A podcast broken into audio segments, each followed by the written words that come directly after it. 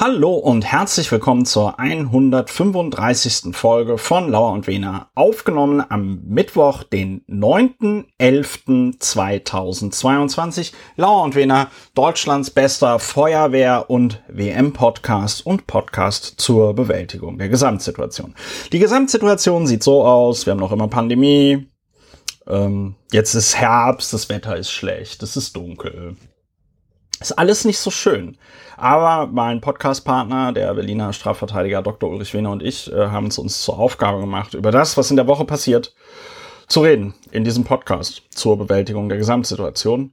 Äh, guten Abend, lieber Ulrich. Hallo, guten Abend, lieber Christopher. Ich bin Vertreter des Positive Podcastings. Ich finde, die Gesamtsituation ist zwar bedrohlich, objektiv, subjektiv sollten wir es uns aber gut gehen lassen. Nur so kommen ja. wir voran. Wir hier, äh, ich, den du ja schon vorgestellt hast, und du, der Berliner Historiker, Publizist, Mitglied des Berliner Abgeordnetenhauses AD und in SP und Berater. Ja, das ist äh, eine ganze Menge von Dingen, die ich äh, bin oder sein könnte. Ähm, ja, Ulrich, äh, wie machen wir das? Äh, reden wir noch darüber, wie es uns geht oder äh, sagen wir einfach? Ja, äh, ganz kurz, äh, awesome und awesome. Ähm, ganz interessant, es gibt jetzt wieder Erkrankungen, die es so zwei Jahre während der Maskenpflicht gar nicht gab. So äh, äh konventionelle Erkältungskrankheiten. Finde ich ja. gut, finde ich gut. Gibt's wieder. gut? jetzt wieder im Angebot. Wieder Normalität, Normalität. Normalität. Im, im ich, die Norm Man kann sich wieder irgendwie schlecht fühlen, ohne dass es Covid ist. Ohne dass es lebensbedrohlich ist. Ich musste neulich sehr lachen. Äh, Hendrik Streeck hat ja tatsächlich davor gewarnt, äh, dass man äh, sich bei äh, Public Viewing der WM, da könne man sich mit Corona anstecken. Hat Hendrik Streeck gesagt. Mhm. Fand ich lustig, weil Hendrik Streke eigentlich immer derjenige ist, der sagt, ey, also keine Angst, keine Panik, ist alles Bingo Bongo. Ich habe mich ein bisschen gewundert, dass Streeck nicht vorgeschlagen hat, dass man die Public Viewings dann einfach in Schulen durchführen soll, weil da haben wir ja von ihm gelernt, dass in Schulen nichts passiert.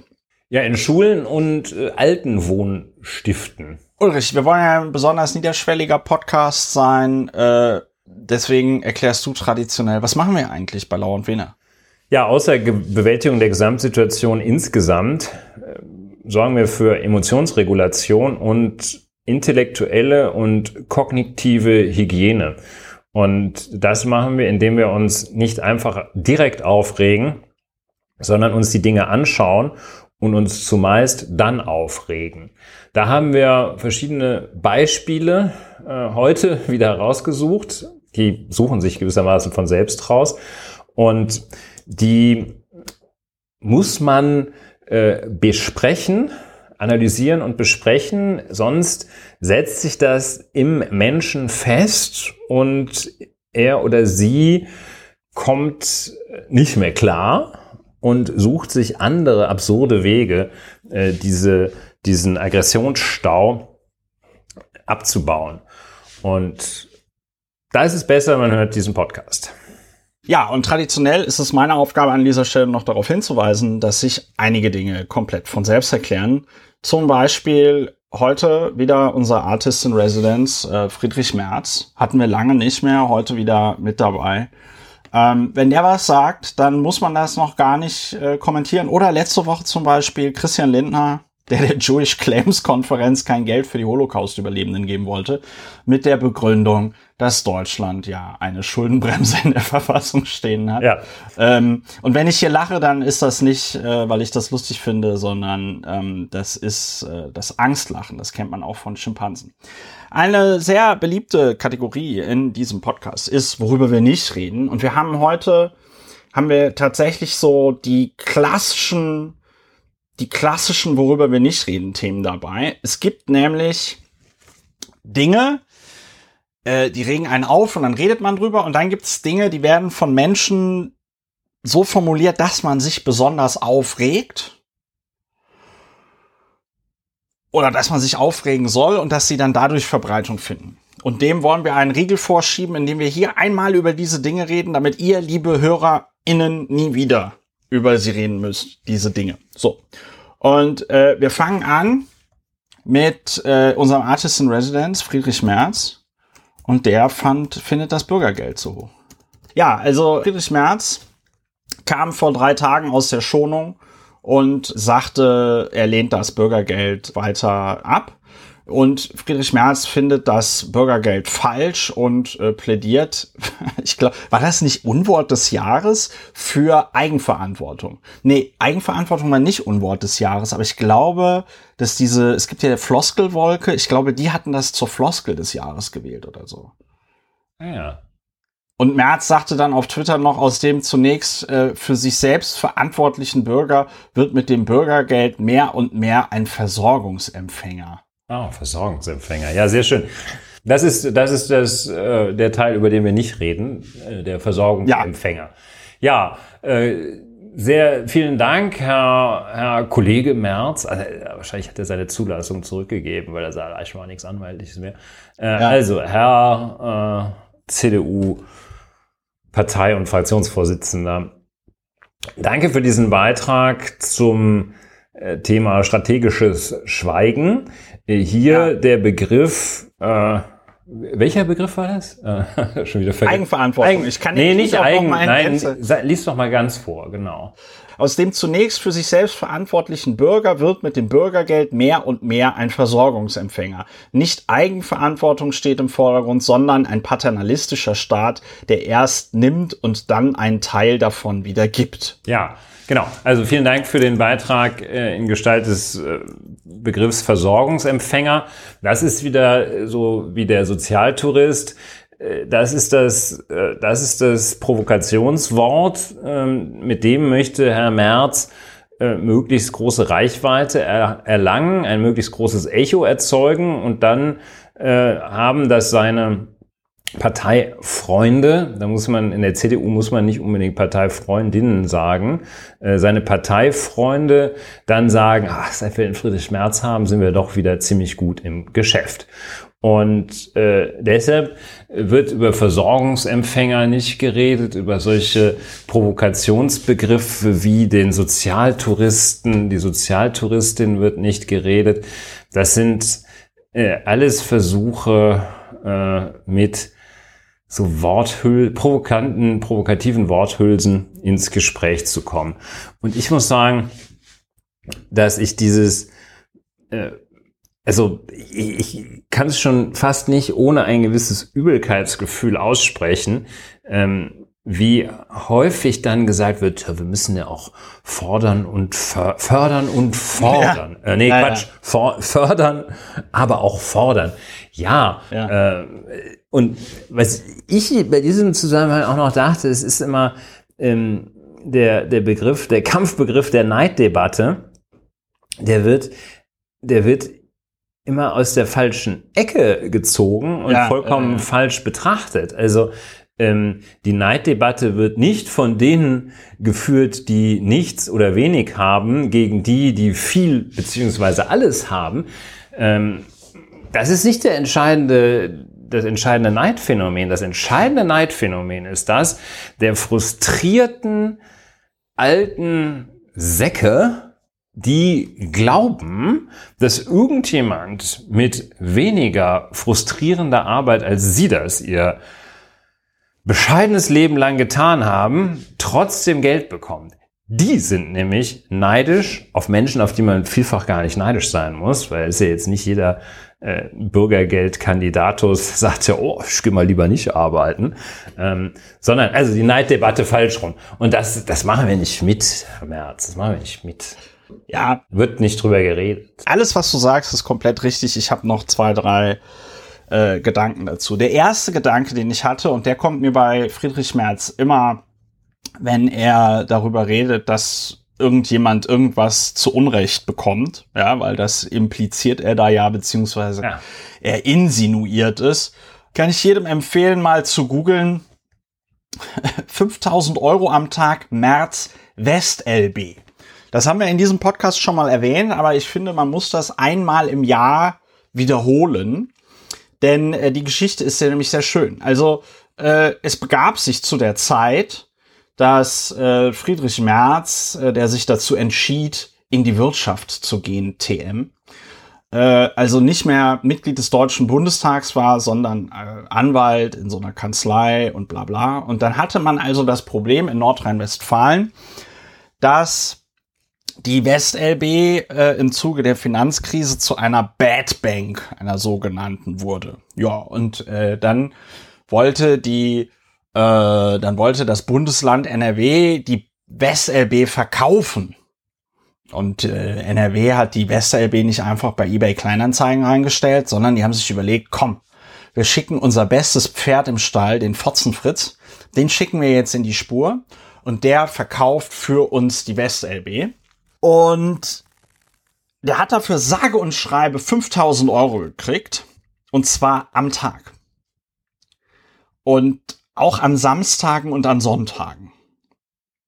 und ähm, das Ende vom Lied war, dass die WestLB natürlich nicht verkauft worden ist, weil wer möchte eine marode Bank kaufen? Wofür? Für was? Ja, also ich meine, das, das ist, ich weiß nicht, was da so ganz die Überlegung ist. Ich meine, wenn die, wenn die Bank irgendwie äh, ja noch Gewinn machen würde oder sonst irgendwas, wird man sie nicht verkaufen. Also wer will eine kaputte Bank kaufen? Niemand, ja. Also noch nicht mal jemand für einen Euro oder so, ja. So, und Friedrich Merz hat also 5000 Euro dafür bekommen am Tag als Berater. Und das riecht natürlich ein bisschen nach Vetternwirtschaft, wenn dieser Auftrag dann von einem CDU geführten Bundesland an ein CDU-Mitglied aus NRW geht. Und damit hat Friedrich Merz, glaube ich, den, den Grundstein gelegt für so Dinge wie seine zwei Flugzeuge und so, ja.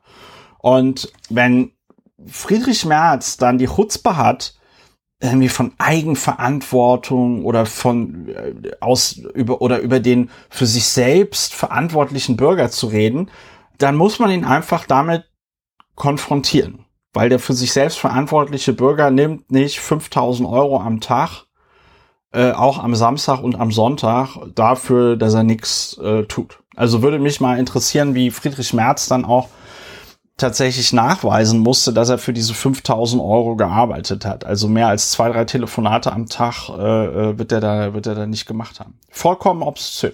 Ja, das ist also Friedrich Merz äh, und was er da sagt, dieses aus dem zunächst für sich selbst verantwortlichen Bürger wird ein Versorgungsempfänger, das ist natürlich totaler Quatsch. Ne? Also erstens ist nicht jeder Bürger für sich selbst verantwortlich, sondern wir leben in einer Solidargemeinschaft. Das bedeutet nicht, das bedeutet, dass du ja natürlich dafür verantwortlich bist, weiß ich nicht, halbwegs gesund zu leben, aber wenn du dich dafür entscheidest, jeden Tag irgendwie fünf Kilo Fleisch zu essen, dann kannst du das auch machen. Ja? Und äh, wenn du dann ins, im Krankenhaus landest, wegen einer Fettleber oder einem Herzinfarkt oder sonst irgendwas, dann bezahlt das auch die Allgemeinheit. Ja?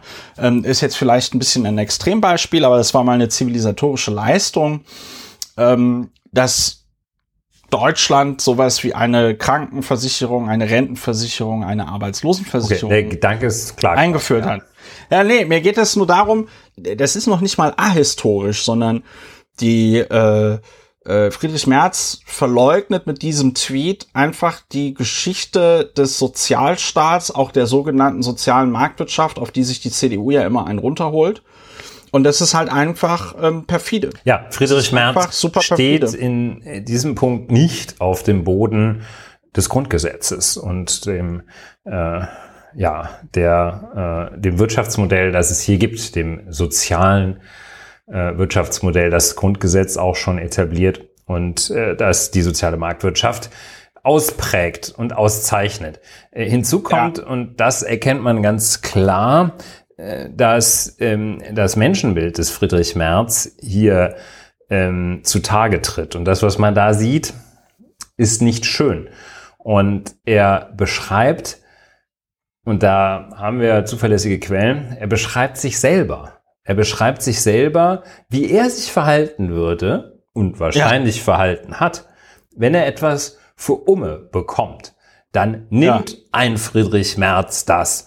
Und nur wer so denkt und so spricht aus diesem Denken heraus, kann auch auf die Idee kommen, dass sich wesentliche Teile der Bevölkerung in die soziale Hängematte legen möchten, weil sie einfach so gerne Bürgergeld kassieren möchten. Und das muss man wissen, Friedrich Merzens Menschenbild, sein Selbstverständnis ist das, was hier aufscheint. Der Mann, der nimmt, was er kriegt.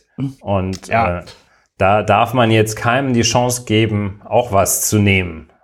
Und, äh, und man muss, man muss dazu, man muss zum Bürgergeld auch einfach nochmal sagen, das Bürgergeld wird äh, 502 Euro betragen. Ich wäre. Das sind 53 Euro mehr als ähm, Hartz IV im Moment. Ja. Und wenn ich richtig verstanden habe, ist das so Hartz IV mit 50 Euro extra minus die ganzen Sanktionen. Ähm, und wer jetzt irgendwie denkt, dass man sich davon schadlos halten kann, der hat halt einfach einen an der Klatsche. Ja. Ich meine, Friedrich Merz, Friedrich Merz, der kommt, der kommt, der kriegt, also wenn der von 500 Euro leben müsste, dann würde. Wieso kann man auch schön, schön essen gehen von einmal? Kann man auch schön essen gehen von. Lecker. Kannst du sogar noch die Frau mitnehmen. Äh, ach so, im Monat. Ich habe gedacht, am Tag. Nee, ah, mh, ja. okay. Ja, ich nee, möchte noch kurz äh, die CDU-Bundestagsabgeordnete Gitta Konnemann zitieren. Das Bürgergeld ist eine Abkehr vom Prinzip fördern und fordern.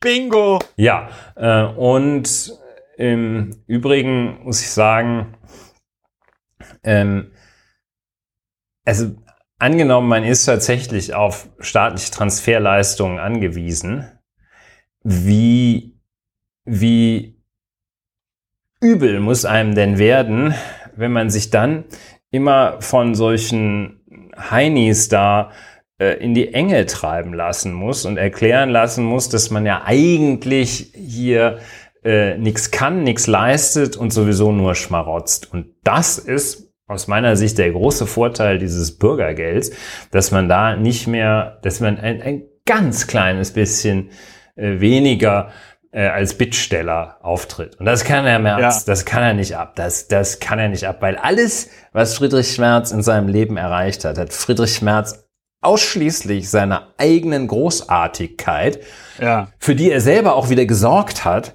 zu verdanken. Also eine Großartigkeit, die sich allein aus Friedrich Merz speist, und ja. jeden Cent, den er jemals und jeden Liter Kerosin für seine Karre ähm, hat er selbst erwirtschaftet. So, ähm, ja. man muss loskommen von Friedrich Merz und über so Auch wenn schwierig Quatsch ist. nicht reden. Wir haben ja ein ein gar nicht so oft, äh, ein Gast, den wir gar nicht so oft begrüßen dürfen. Zum Glück. In der, richtig, in der äh, Rubrik äh, Nicht reden, äh, der also quasi so ein Special Guest, ne? so wie man das Fachlich so konnte man zu ihm ja immer, konnte man zu ihm ja nie was sagen oder nur sehr, sehr selten was sagen. Ja, er was hat auch, ja nie ne? was gemacht. Ja, und so. genau, also es ist äh, ja wie in so Serien, wo dann irgendwie mal einer äh, auftritt und nur so ganz am Rande die Großmutter. Ja, so ein Special Guest. So. Special genau. Guest. Oh. Alexander, Bundesverkehrsminister AD Dobrindt. Äh, ja. Ein, ich glaube, ein äh, intellektuell extremes Leichtgewicht. Der äh, tritt in der Klasse Papiergewicht an. Ähm, und hier bei uns hat er es geschafft in die Rubrik Nicht reden. Und zwar in, dem, in, der, in der absoluten Classic äh, Edition der Rubrik Nicht drüber reden. Ein Begriff gezündet, rausgeholt, mit dem gewedelt und äh, in der Hoffnung, in der tatsächlich leider auch teilweise begründeten Hoffnung, dass dann plötzlich alle darüber reden. So, und wie lautet der Begriff, den wir hier kurz äh, mit äh, Warnung, Warnhinweis versehen verwenden? CDU, CSU-Politiker Dobrindt warnt vor Entstehung einer Klima-RAF. Und dann äh, ja. Äh, ja, haben wir also RAF, Rote Armee-Fraktion, jeder kennt ja, sie. Er meint, ne? nicht die, er meint nicht die Klima-Royal Air Force. Ja, das, das hat Alexander Dobrindt weiß nicht genau, aber also der meint äh, äh Klimalinke Terroristen. So. Eigentlich ähm, meint er Ricarda Lang. Er meint eigentlich Ricarda Lang. Ja. Ja. ja, das wissen wir auch aus zuverlässiger Quelle. Ja, und äh, das, das sagt er dann also. Äh, er spricht sich weiterhin, kommen wir gleich nochmal drauf, äh, in anderem Zusammenhang, wenn wir nämlich drüber reden, härtere Strafen für Aktivisten der Gruppe Letzte Generation aus und äh, um einer weiteren Radikalisierung vorzubeugen. Ja. Ja? Es braucht deutlich härtere Strafen für Klimakaoten, um einer weiteren Radikalisierung in Teilen dieser Klimabewegung entgegenzuwirken und Nachahmer abzuschrecken. Die Entstehung einer Klima-RAF muss verhindert werden. Ja, kommen wir so gleich nochmal drauf. Wir hatten uns äh, vor allem das hier rausgesucht äh, wegen dieses wirklich lupenreinen, äh, wegen dieses lupenreinen Eintritts in die Kategorie nicht drüber reden, äh, mit dem Begriff ja. äh, Klima-RAF ähm, und äh, ja, so versucht man das, aber das wird ja. äh, nicht gelingen. Und alle sprechen ihn jetzt drauf an, ha, ha, Dobrindt und so, wie haben sie das denn gemeint? Und es ist nicht so hart. Und dann windet der sich so im, im Stile eines ähm, ja, absoluten, so im Stile eines Hobbyverteidigers seiner selbst und sagt, ja, wieso, da kann man doch jetzt nichts gegen sagen. Ich habe doch nur gesagt, wir müssen dem vorbeugen. Ich habe doch nicht gesagt, ja. dass, dass, äh, dass die RAF artig sind. Ja, hm, haha. Ja, im Englischen, im Englischen nennt man das Doubling Down. Ja, wenn du quasi auf das, wenn du auf das, was du angesprochen hast, äh, wenn du das, was du gesagt hast, wenn du darauf angesprochen wirst, dass du das nicht irgendwie dich dafür entschuldigst oder sonst irgendwas, sondern einfach nur sagst, nee, nee, ich habe das schon so gemeint. und ähm, das tut Alexander Dobrindt da ja. Und äh, ich mir ist dazu spontan nur eingefallen, als ich das gehört hatte, äh, dass der der Satz an sich ist ja schon so bescheuert, dass er eigentlich Alexander Dobrindt Schmerzen verursachen müsste, wenn er ihn ausspricht, aber ihm fehlt da leider die Scham, um das irgendwie, um da Schmerzen zu empfinden, weil mit härteren Strafen, also alles, was die RAF gemacht hat, alles, was die RAF gemacht hat, also jetzt so an Straftaten, ist, wie der Name Straftat schon suggeriert, hm. äh, verboten gewesen. Ja, Entführung war verboten, äh, Mord war verboten, Sprengstoffanschläge waren verboten, alles, was die gemacht haben, war verboten. Ja, ähm, und siehe da, das deutsche Strafgesetzbuch hat die RAF, die Rote Armee-Fraktion, nicht davon abgehalten, äh, terroristische Anschläge zu begehen, äh, denen in Deutschland mehr als 30 Menschen äh, zu, zum Opfer fielen. So. Und also jetzt die Idee, äh, dass härtere Strafen äh, andere terroristischen Anschläge verhindern könnten, ist einfach ist einfach Quatsch. ja, Quatsch. Das ist, das Wir kommen ja gleich auch noch mal drauf ja. äh, in einem gesonderten thematischen ja. Block. Äh, ja. Dieses Thema äh, treibt uns ja um, können wir schon mal verraten. Ja. Und das, äh, das, ja, das Schlimme, das Schlimme ist, das Schlimme ist tatsächlich, dass äh, solche Sachen nicht sanktioniert werden, also solch offensichtlicher Bullshit, weil das, was äh, Alexander Dobrindt da sagt, ist ja über den Schockeffekt hinaus einfach nur sehr dumm. Ja. Er könnte ja, wenn das jetzt zum Beispiel Nazis wären, würde, man, würde er ja sagen, man muss die Sorgen und Nöte dieser Menschen ernst nehmen und wir müssen weiß ich nicht, die Ausländer abschieben oder so, ne?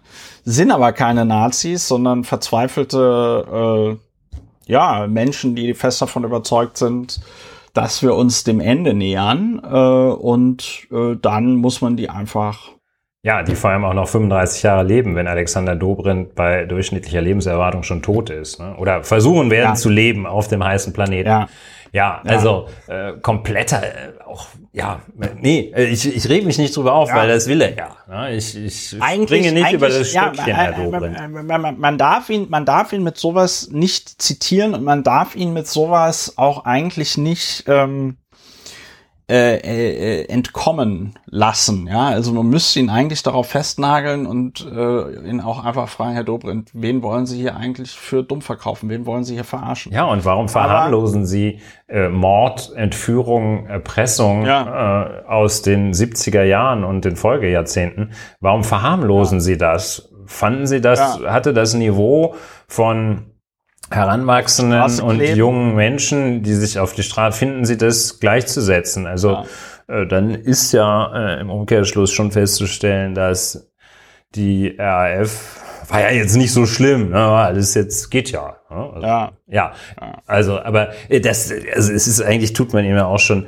äh, viel zu viel ähm, Ehre an, äh, wenn man Dass sich damit erwähnen, ja. inhaltlich auseinandersetzt. Ja, ja, ja. Also das ist einfach. Man, genau, man muss es, also ein Kind, ein Kind, das sowas gemacht äh, hätte, in den 50er Jahren hätte man ihm noch einfach eine gescheuert und gesagt, du gehst ohne, äh, ohne Abendbrot ins Bett. Und äh, so die Generation Alexander Dobrindt wahrscheinlich auch noch.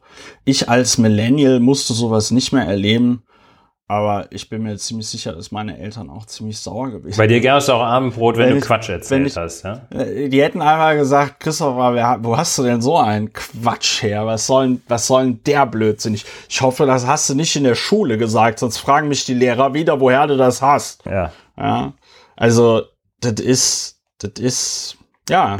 Und so jemanden bezahlen wir, so jemanden, statt dass der Dobrindt eigenverantwortlich Geld verdient, ja, wird er vom Nanny-Staat alimentiert in der Hängematte Ja. als Diätenempfänger im Deutschen Bundestag. Ja. So sieht's In nämlich der aus. Politikerhängematte.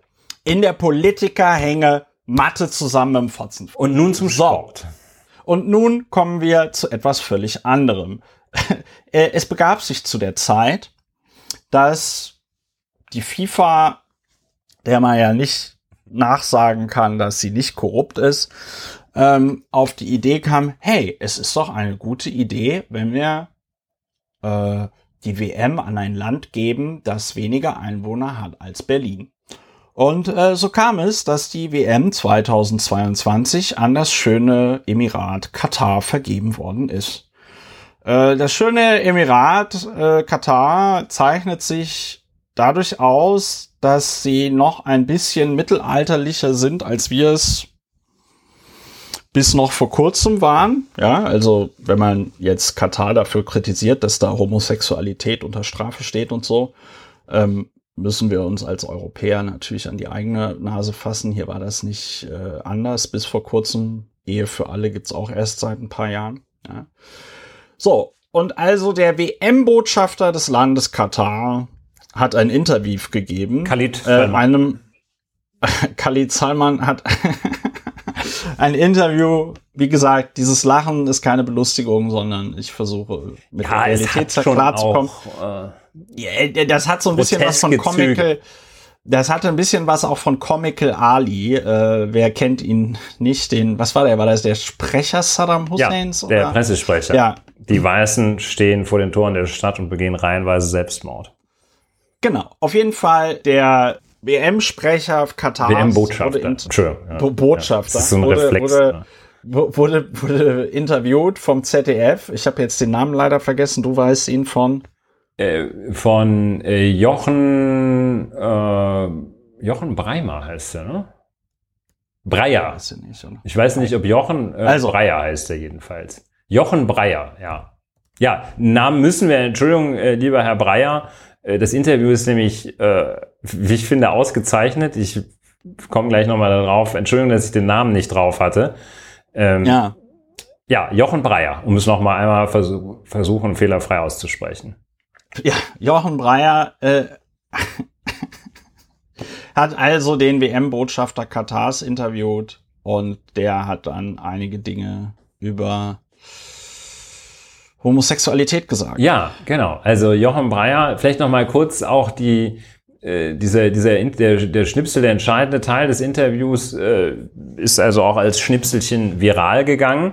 Ähm, das ist insofern auch schön. Die sitzen, äh, ich dachte erst, die sitzen in Las Vegas, ähm, aber das ist höchstwahrscheinlich so eine Mall, weil in Katar es ja so warm ist, dass man sich nicht draußen aufhalten kann, was für äh, Fußball jetzt, naja, ähm, ja, lassen wir es mal so stehen. Jedenfalls sitzen die in so einer Mall, die einer äh, einem Stadt, einer Stadt, einem, einem Dorf, einem Ort nachgebildet ist. Ne? Also genauso wie man das in Las Vegas hat, so irgendwie äh, The Venetian oder so, denkt man, es ist in Venedig. Hier denkt man, sieht so ein bisschen aus wie so eine ähm, etwas, äh, ja, eine Westernstadt oder so, eine weiße Westernstadt. Elspe, Elspe. Elspe, genau. Und dann, dann sitzen die da so. Es ist, wirkt auch irgendwie, ja, sitzen da so. Ähm, und äh, ja, das Interview läuft so mit dem äh, WM-Botschafter Khalid Salman. Und ähm, dann äh, ist wirklich, wirklich, da gibt's echt einen großen Pluspunkt für Herrn Breyer, wie der den so, wie der das schafft, merkt da den so, äh, den da langsam aufs, äh, aufs Eis zu führen, den Khalid. Ne?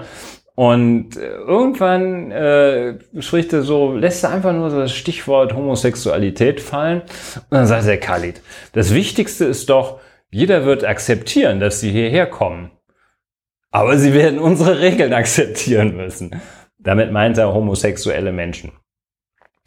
Und dann sagt Herr Breyer, aber im Gesetz ist Homosexualität verboten.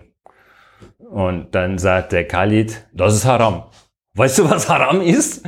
Und dann sagt Herr Breyer, ja, Haram, eine Sünde. Sie finden Schwulsein ist har Haram? Und dann Khalid, ja, es ist Haram. Ich bin kein strenger Muslim, aber warum ist es Haram? Es ist ein geistiger Schaden. So.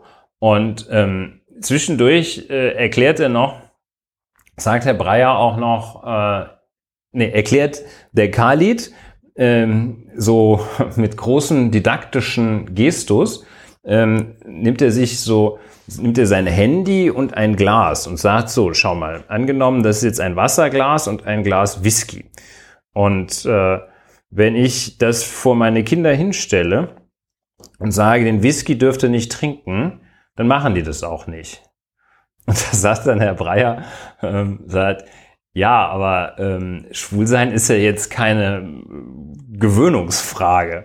Und ich glaube, dann sagt der Khalid, sagt er doch. So.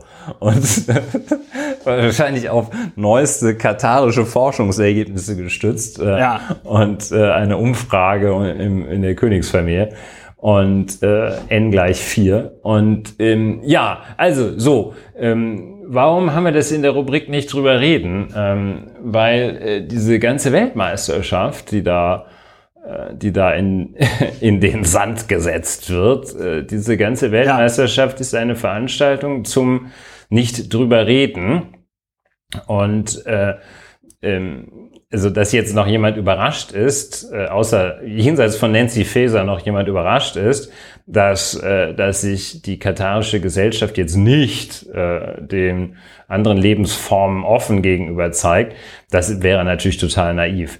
Und ähm, nicht drüber reden ist ja die Vorstufe von nicht hingucken äh, und äh, ja, auch wenn Gregor Gysi meint, es sei durchaus äh, sinnvoll, äh, sich die WM anzuschauen, gegebenenfalls hinzufahren, äh, ist es jedenfalls, äh, wo man es vermeiden kann, die FIFA zu unterstützen, sollte man das tun. Es ist gar nicht, ja. ich finde, es ist gar nicht so sehr ein, also Katar is not this much to blame äh, in diesem Fall, weil nö, nö. die ja die machen ja letztlich alles richtig. Die schaffen, die haben total viel Knete und äh, ja. schaffen es sich damit äh, vergleichsweise coole Sachen zu kaufen. Zum Beispiel Aufmerksamkeit der Weltöffentlichkeit. Zum Beispiel das größte Sportereignis kurz vor oder kurz nach Olympischen Spielen.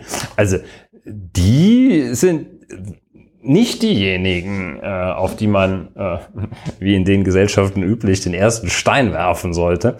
Äh, und okay, in den Gesellschaften ist vielleicht auch ein bisschen. Aber anyway, jedenfalls, äh, auf die sollte, die sollte man nicht steinigen, ähm, ja, sondern äh, das äh, drumherum. Jedenfalls ein, ein wirklich ausgezeichnet, ausgesprochen sehenswerter Interview-Schnipsel. Äh, zwischendurch kommt immer so der, der Pressesprecher, ähm, der wird halt tierisch nervös, weil der, der das so ein bisschen geblickt hat. Der hat wahrscheinlich irgendwo äh, auch mal im Ausland äh, also er hat jedenfalls irgendwie, merkt er, dass das läuft nicht gut. Und zuerst sagt er dann, äh, so ähm, versucht er so zu intervenieren und sagt, ja, Khalid is maybe not the best person to comment on legal issues. Und, äh, und dann, der, der Khalid, der ist aber ähm, nach eigener ist Einschätzung ist der, der ist erstens in Fahrt und nach eigener Einschätzung weiß der am besten, was richtig ist. Und äh, hat also die der totale Checke, die Checke von allem und lässt sich also nicht da von dem, der wirklich Ahnung hat, abbringen. Und also er, er macht dann, also beim ersten Versuch, das Ding abzubrechen, macht er also knallhart weiter, unbeirrt, rennt der Khalid also weiter. Und als er dann, als er dann sagt, okay, es ist ein geistiger Schaden, da, bricht, da, da interveniert er dann also so hart, äh, dass er sagt, komm, jetzt gehen wir weiter. Also jetzt stehen wir auf und gucken uns hier diese bekloppte Mall an. Ja, also das ist äh, ähm, ja, vielleicht noch auch ein bisschen tragisch. Bis zu sieben Jahre Haft für homosexuelle ja. Handlungen in der Öffentlichkeit nach katarischem ja. Strafrecht. Wie war das denn nach was war? Wie war das denn nach deutschem Recht? Ja, also nachdem äh, bis in die also tief in also tief in die zweite Hälfte, will ich mal vorsichtig sagen, des 20. Jahrhunderts geltenden äh, Paragraphen 175 bis zum, bis des Strafgesetzbuches. Bis zum 11. Ja, ja bis zum 11. 94, Juni 1994. Ne? Ähm, also da, der, der ist immer weiter abgeschwächt worden oder immer weiter, äh, also es ist im, im Laufe der Zeit sind so ein paar Ecken abgeschliffen worden. Ähm, und ähm, ja, also bis 94, ähm, ich weiß nicht, was da für ein Strafrahmen war. Ähm, den hat man ja auch immer nur rausgeholt, wenn man, wenn man richtig Lust hatte. Ne? Und äh, ja, anyway. Ähm, ja, also äh, sieben Jahre waren es, glaube ich, nicht.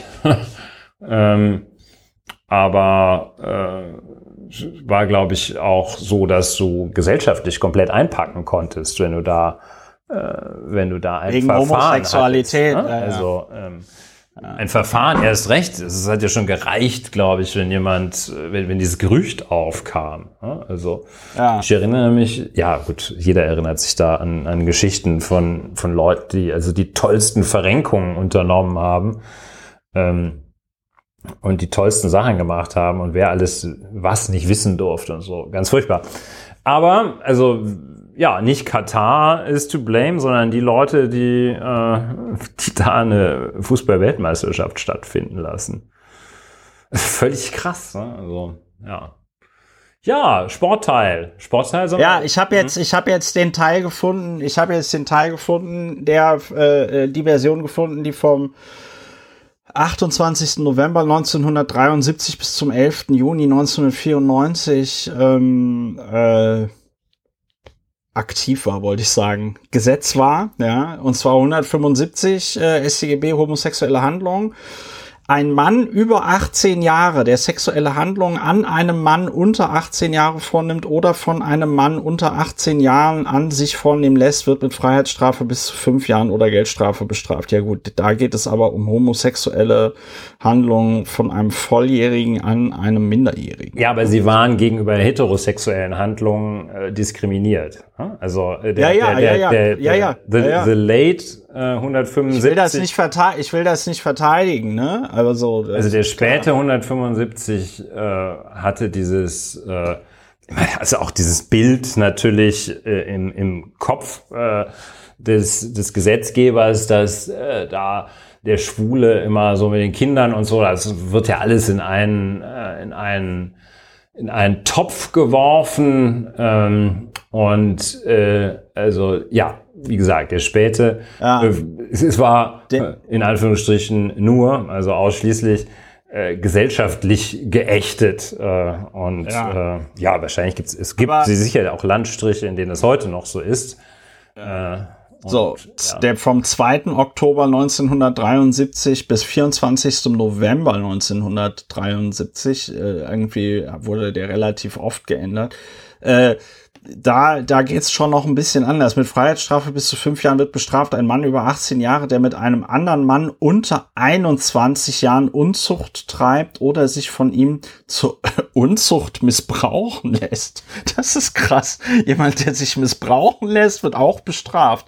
Das äh, ist auch eine interessante Systematik. Ein Mann, der einem anderen Mann unter Missbrauch einer durch einen Arbeitsdienst oder Unterordnungsverhältnis begründeten Abhängigkeit bestimmt, mit ihm Unzucht zu treiben oder sich von ihm zur Unzucht missbrauchen zu lassen. Also, ähm, das ist alles, das ist alles, also ich will damit jetzt die Leute in Katar nicht in Schutz nehmen, aber das ist alles irgendwie ziemlich düster, was in Deutschland mal in Sachen Homosexualität ähm, äh, im, im, im Strafgesetzbuch stand. Ne? Und das ist noch nicht so lange, das ist noch nicht so lange her. Ne? So, also ja, es ist auch wieder die, diese Dienst-, Arbeits- oder Unterordnungsverhältnis begründete Abhängigkeit ähm, in der äh, Fassung aus dem Jahr 1969. Äh, ja, ich habe heute so ein bisschen als Leitmotiv, das lässt auch sehr viel über die von denjenigen Personen erkennen, die solche Regelungen machen und propagieren. Also die ja. nämlich äh, genau das, was ja äh, in einer Unzahl von äh, Arbeitsverhältnissen, Dienstarbeits- oder sonstigen Unterordnungsverhältnissen im Verhältnis äh, des gestellten Mannes gegenüber der Frau, im Verhältnis des Abteilungsleiters gegenüber der Abteilungssekretärin und ähnlichem, ähm, ja. so wie wir wissen, äh, ja, flächendeckend praktiziert wurde. Die wussten schon, wovon sie reden und äh, warum sie das äh, verboten haben, aber halt nicht für sich, sondern für andere. Ja. Ja, äh, was jetzt da der Khalid, äh, ja, der ist da offen, ganz offensichtlich ist der, das hält er jetzt auch nicht, äh, der, der, der das ist halt ähm, so die äh, herrschende Meinung da. Der glaubt das auch. Ne? Der glaubt äh, ja. erkennbar daran, dass äh, seine Kinder schwul werden, wenn und weil sie Schwule sehen. Ähm, und das, weil das eine Lifestyle-Entscheidung ist. Und weil, ja, Kinder, je nachdem, wenn die Whisky sehen, und nicht gesagt bekommen, Whisky ist nicht, äh, dann trinken die auch Whisky. Ne? Dann saufen die sich, dann saufen die sich komplett weg. Ja. Wer kennt's nicht? Ja. Ja. Äh, das war es, glaube ich, bevor wir jetzt hier noch so ein kleines ähm, Rechtsseminar draus machen. Das war es mit der Kategorie, worüber wir nicht reden. Frage und Zahl der Woche haben wir heute nicht. Wir sind ja auch ein besonders ähm, kompakter Podcast. Und ähm, ja, 79, ne? 79 Jahre Nee, das ist keine schöne ja. Zahl der Woche. Ne? Das ist keine müssen, schöne Zahl der Woche, aber das wäre jetzt eine Möglichkeit, darauf hinzuweisen, ohne dass es zu äh, gestellt oder gewollt klingt, weil es hat natürlich schon auch nochmal eine besondere Wichtigkeit und das sollte nicht hinten bei den Themen kurz vorm Ende runterfallen. Heute ist der 9. November 2022 und der 9. November ist ja ein sehr unschöner, aber auch ein sehr schöner Tag in der Geschichte der Bundesrepublik Deutschland. Ja, das sei einfach nur mal erwähnt. Ja, äh, sollen wir noch ein Sportthema dranhängen? Ja, können wir gleich machen. Vorher weise ich aber kurz darauf hin, dass man den äh, Podcast unterstützen kann, wenn euch das interessiert. Ich würde mich sehr freuen. plus.laurentwiener.de äh, viel Spaß. Und wenn ihr diesen Podcast schon unterstützt, bedanke ich mich an dieser Stelle ganz herzlich bei euch. Vielen lieben Dank. So, und jetzt können wir über Sport reden. Ich nehme mal an, dich als Strafverteidiger juckt es äh, über das Verfahren, das Strafverfahren gegen Jerome. Heißt der nicht auch Prinz? Jerome Nein. Prinz Boateng? Nee, äh, das ich, war der andere. Ich, Entschuldigung, ich bin aber gerade auch noch absorbiert, weil ähm, ja also nicht die 79, sondern die, ähm, wenn überhaupt die 84 äh, die Zahl der Woche ist. Ich weiß nicht, wie ich auf 79 kam. Ähm, nicht so schlimm. Ja, Äh, Jerome, nein, sein Bruder ist Kevin Prinz Boateng. Ach ja, Kevin, Kevin Prinz, ja. Kevin Prinz, okay. der unseren Michael Ballack vor der WM 2014 kaputt getreten hat. Das war der Kevin Prinz Boateng, den Capitano. Ja, so. ähm, und nein, Jerome Boateng ähm, könnte man jetzt viele Themen draus machen, ähm, stundenlang bearbeiten, äh, Gewalt im Profifußball, Gewalt äh, prominenter gegenüber äh, ihren Frauen, Freundinnen, ähm, kann man ganz viel zu, zu sagen, aber jedenfalls äh, juckt es mich anhand dieses äh, Verfahrens ähm, des Strafprozesses gegen Jerome Boateng, ein paar Grundzüge des Strafverfahrens vorzustellen und kurz zu erläutern, weil es so basale Dinge sind, äh, die fast zur Allgemeinbildung gehören und zumal für jeden, der äh, erwägt, sich einmal strafbar zu machen im kleinkriminellen Niveau, ähm, womit nichts über äh, Jerome Boateng gesagt ist. Das, was hier gegenüber Jerome Boateng stattfindet, ist allerdings das, was gemeinhin äh, Kleinkriminalität. Es fängt vom Amtsgericht an und hört vielleicht vom äh, Oberlandesgericht auf. Äh, das ist äh, das, was hier praktiziert wird. Äh, Jérôme Boateng wurde äh, äh, mit äh, einem äh, in erster Instanz äh, zu einer Geldstrafe von 60 Tagessätzen zu jeweils 30.000 Euro verurteilt, hat dagegen Berufung eingelegt, äh, ist dann zu einer Geldstrafe von 120 Tagessätzen zu je 10.000 Euro verurteilt worden. Äh, Jerome Boateng. Also 120.000 Euro. Nein, nein, äh, 1,2 Millionen Euro. Ah, 1,2 Millionen Euro, sorry. Und, äh, ähm, und äh, oh, Jerome Boateng kriegt ja nicht Bürgergeld, äh, nur der hat ja noch andere Einnahmequellen. Der, der, aber da bist du dann vorbestraft, ne, oder? So ist das. Und äh, also wie gesagt, erst hat er 60 Tagessätze zu 30.000 Euro, äh, macht 1,5 Millionen Euro. Jetzt hat er 120 Tagessätze zu 10.000 Euro, macht 1,2 ja. Millionen. Ähm, Jerome Boateng pocht auf seine Unschuld, was wohl auch dazu geführt hat, dass er das nicht äh, einfach vor zwei Jahren äh, kurz mit einem sogenannten Strafbefehl alles abgebügelt hat oder seine Anwälte hat abbügeln lassen. Denn also 60 Tagessätze für Frau schlagen, treten, bespucken ist ein sehr guter Preis. Ähm, und jetzt kommt hinzu, ähm, Jerome Boateng. Das klingt jetzt flapsig, aber du meinst damit, dass da haben die das ist ein guter Tarif. Also Verteidiger also, schon das Bestmögliche für ihn raus. Ja, ich weiß nicht, wie weit es die Verteidiger waren oder ob da Staatsanwaltschaft und Gericht äh, dem FC Bayern oder dem Boateng äh, irgendwie wohlgesonnen waren, weiß man nicht. Jedenfalls, das ist ein Ergebnis, wo man sagt, dem, das, dem kann man nahe treten. Ne? Das ist so, das ist das Niveau, ähm, ähm, das, das ist so in dem Bereich Beförderungserschleichung äh, Ladendiebstahl. Hm? Also äh, das ist äh, aus Sicht des äh, Beschuldigten gesehen ein, ein sehr gutes, ein, ein, ein, ein sehr, eine sehr milde Sanktion. Natürlich aus Sicht von jemandem, der äh, unschuldig ist, ist, äh, ist, sind fünf Euro natürlich eine große Ungerechtigkeit. Und offenbar geht Jerome Boateng davon aus, unschuldig zu sein, fühlt sich jedenfalls so und hat dann jetzt auch, nachdem er in zweiter Instanz einen drauf, äh, in zweiter Instanz ah. nochmals verurteilt worden ist, ah. hat er äh, Revision eingelegt. Ähm, so. Super. Und ähm, das hat er dann so gemacht, machen lassen. Ähm, die hat er am vergangenen Dienstag eingelegt. Vor Ablauf der Revision, also natürlich vor Ablauf, aber auch, ähm, ja, ähm, aber eben sozusagen mitten in der laufenden Revisionsfrist. Und das ist eine ganz interessante äh, Technik. Was macht die Staatsanwaltschaft? Oh, die hat dann am Mittwoch Revision eingelegt. Das äh, hat äh, ja mh, verschiedene Sachen zu erklären. Fangen wir hinten an.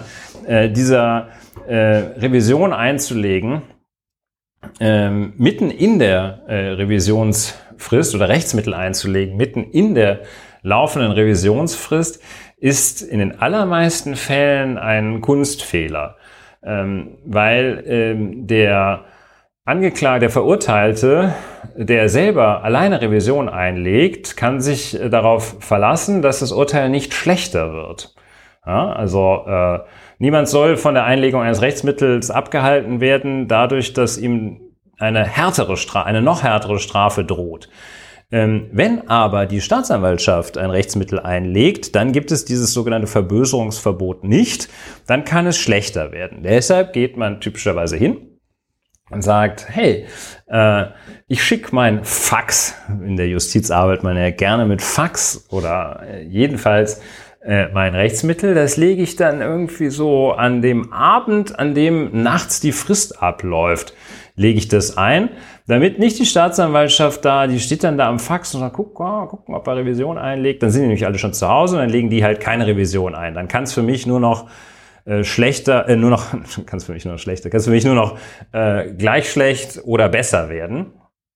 Nicht aber schlechter. Also ähm, die Anwälte, die Verteidiger von der Boateng, die wissen das. Ja? Ähm, aber der Boateng scheint also derartig ähm, derartig resistent gegen alles zu sein, äh, dass der da vorgeprescht ist. Wie gesagt, schön Revision eingelegt, Boeing, Staatsanwaltschaft hinterhergezogen. Ähm, ja, das andere ist dieses Tagessatzsystem. Da hat er sich also, äh, äh, sieht zwar so aus, als hätte er da irgendwie äh, Erfolg gehabt, äh, weil er äh, nur ähm, jetzt nur noch 1,2 Millionen zahlen muss und vorher 1,5 Millionen. Das ist aber eine unterkomplexe Betrachtungsweise, denn Geldstrafen werden nach dem sogenannten Tagessatzsystem berechnet. Ähm, und da sagt man, ähm, wie hoch die Strafe ist, das sagt allein die Anzahl der Tagessätze. Und äh, der Tagessatz selbst, das ist das Geld, was einer so pro Tag netto nach Abzug von Unterhaltsverpflichtungen und Ähnlichem zur Verfügung hat. Das eigentlich Entscheidende, um zu wissen, wie hart soll denn jemand bestraft werden, ist diese Tagessatzanzahl. Und äh, da gibt es die magische Grenze von 90 Tagessätzen. Wer eine Strafe von mehr als 90 Tagessätzen sich einhandelt, der gilt als vorbestraft.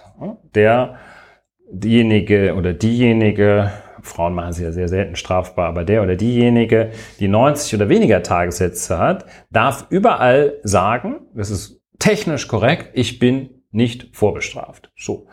Ja, also Pyrrhus lässt grüßen. Ne? Das Ganze schön äh, in der Berufungsinstanz von 60 auf 120 Tagessätze. Also das Doppelte.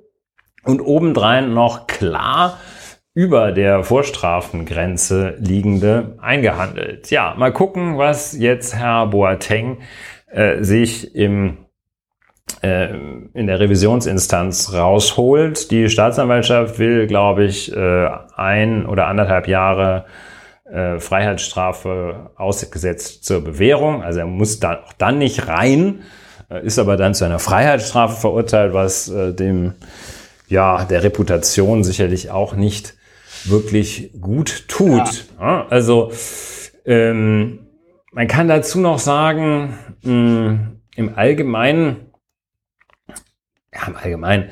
Aber die allermeisten Gerichte äh, machen sich ähm, gerade solche Fälle Aussage gegen Aussage in solchen Fällen oder ähm, wo es nun wirklich nur eins oder null gibt. Entweder er oder sie war es oder er oder sie war es nicht.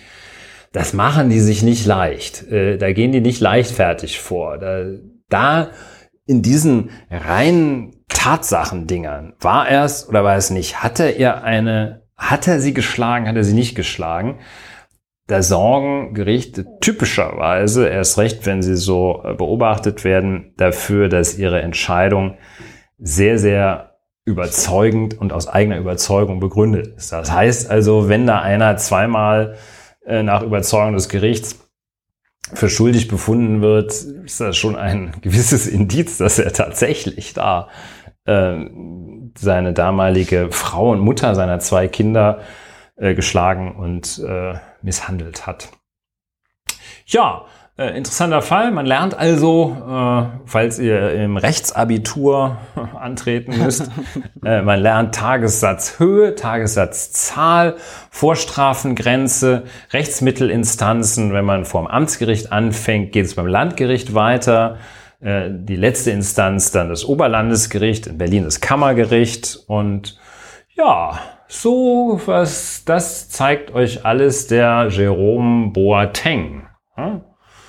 Interessant. Also ich wäre gerne mal, ich wüsste gerne, wie der sich äh, da intern, was die dem geraten haben, ob er dann gesagt hat, nee, nee. Also schw schwierige Frage. Hm? Ja, das ist interessant, dass der tatsächlich in seinem Umfeld niemanden zu haben scheint, der ähm, ja, der ihm da sagt, so, hör mal, Jerome, das ist jetzt irgendwie egal, ob du das gemacht hast oder ob du das nicht gemacht hast, aber äh, komm, bezahl da die Kohle und dann ist gut. Ja, so, also, weil ich glaube, mhm. wenn der, der, der, also ich nehme da, das ist jetzt eine Suggestivfrage, aber aus deiner Erfahrung als Strafverteidiger, wenn der jetzt, äh, du hast ja schon gesagt, wenn der jetzt einen Strafbefehl angenommen äh, hätte, dann wäre es da doch nie zu einem Verfahren gekommen. Das ist, äh, das ist ein eine objektiv äh, richtige Feststellung. Äh, wer einen Strafbefehl annimmt, äh, also keinen Einspruch dagegen einlegt, der hat eine rechtskräftige Entscheidung, die nicht mehr umzustoßen ist. Ähm, natürlich äh, äh rät man als seriöser Verteidiger äh, praktisch niemandem eine Schuld auf sich zu nehmen, die er oder sie nicht auf sich geladen hat, tatsächlich auch. Ähm, das heißt also, wenn der wirklich nichts gemacht hat, dann sagt man auch nicht, komm hier, nimm den, nimm den Strafbefehl, dann hast du Ruhe.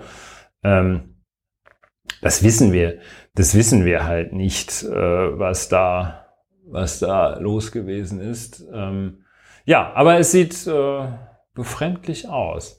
Äh, ich muss auch korrigieren, in, in Bayern ist es nicht das Oberlandesgericht, sondern da gibt es, ist halt Bayern, das bayerische oberste Landesgericht. Das ist noch für ja. bestimmte Fälle eine Besonderheit des Freistaats Bayern ja. Äh, für bestimmte Gut. Fälle und so wohl auch über für die äh, Revisionsentscheidung in Sachen Boateng zuständig. Ähm, ja, äh, im Nachhinein wird es, äh, wird man sagen können, es wäre vielleicht doch besser gewesen, du hättest da ganz still und leise äh, das, äh, das so auf dem kleinen Dienstweg alles erledigt. Hm, ja, weiß man nicht. Naja, also wie du das gesagt hast, äh, gerade bei so einem prominenten Fall und äh, so einer Situation äh, wird das Gericht sich da eine Entscheidung nicht einfach machen. Und äh, dann scheint das ja wirklich über jeden Zweifel erhaben zu sein, dass er da seine Frau irgendwie geschlagen und misshandelt hat. Ja, nicht über jeden, wenn ich da mal kurz reinspießen darf, ja. sondern äh, über jeden vernünftigen Zweifel. Ne? Also. Das meinte ich damit. Also klar, also bezweifeln kann man das immer, aber sagen wir mal zu 99,9 Prozent. Ja, und das ist, äh, das ist genau die Stelle, äh, die du da jetzt auch ansprichst. Ne? Ähm, das ist genau die Stelle, an der es manchmal hapert, ähm, wenn, ähm, wenn Menschen, die keine Strafverfahren äh, von innen gesehen haben, sich darüber Gedanken machen. Dann, dann kommen so Sachen wie so, ja, in dubio pro reo, die müssen wir zuerst mal nachweisen. Ähm, und äh, die lügt doch. Äh, und dann steht es doch Aussage gegen Aussage. Das sind so ähm, ähm, juristoide äh, Fehlüberlegungen, die dann zum falschen Ergebnis führen können. Die Antwort ist nämlich, ja, das können die dann auch nachweisen. Und es ist nicht das erste Mal, dass ein Gericht in einer Aussage gegen Aussagekonstellation sich für Aussage A oder Aussage B entscheidet. Das müssen sie ja. Ja, ich habe jetzt mal so ein bisschen gegoogelt. Äh, sein Vermögen soll so ungefähr zwischen ja, 25 und 30 Millionen äh, Euro liegen. Und äh, er verdient, also 2020 betrug sein Jahresgehalt 3,2 Millionen Euro. Ja. Das heißt, eigentlich hätte der das aus der Portokasse bezahlen können, aber dann hat er sich wahrscheinlich gedacht, ne, der gebe ich gar nichts mehr. wie gesagt, sehr interessant, wenn, äh, wenn da also Leute so schlecht beraten sind, dass sie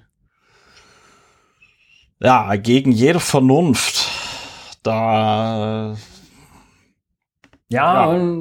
Also ja, es bleibt ein kleiner sich einfach immer sich einfach immer weiter reinreiten, ne? So. Ja, ja. Also ja. Äh, ganz faszinierend. So, genug Sport für heute, oder? Kommen wir, kommen wir, ja, genug Sport, aber kommen wir, bevor wir uns nochmal dem Feuerwehrthema widmen, kommen wir zu einem, äh, einem, ich weiß gar nicht, wie ich dieses Thema einführen soll.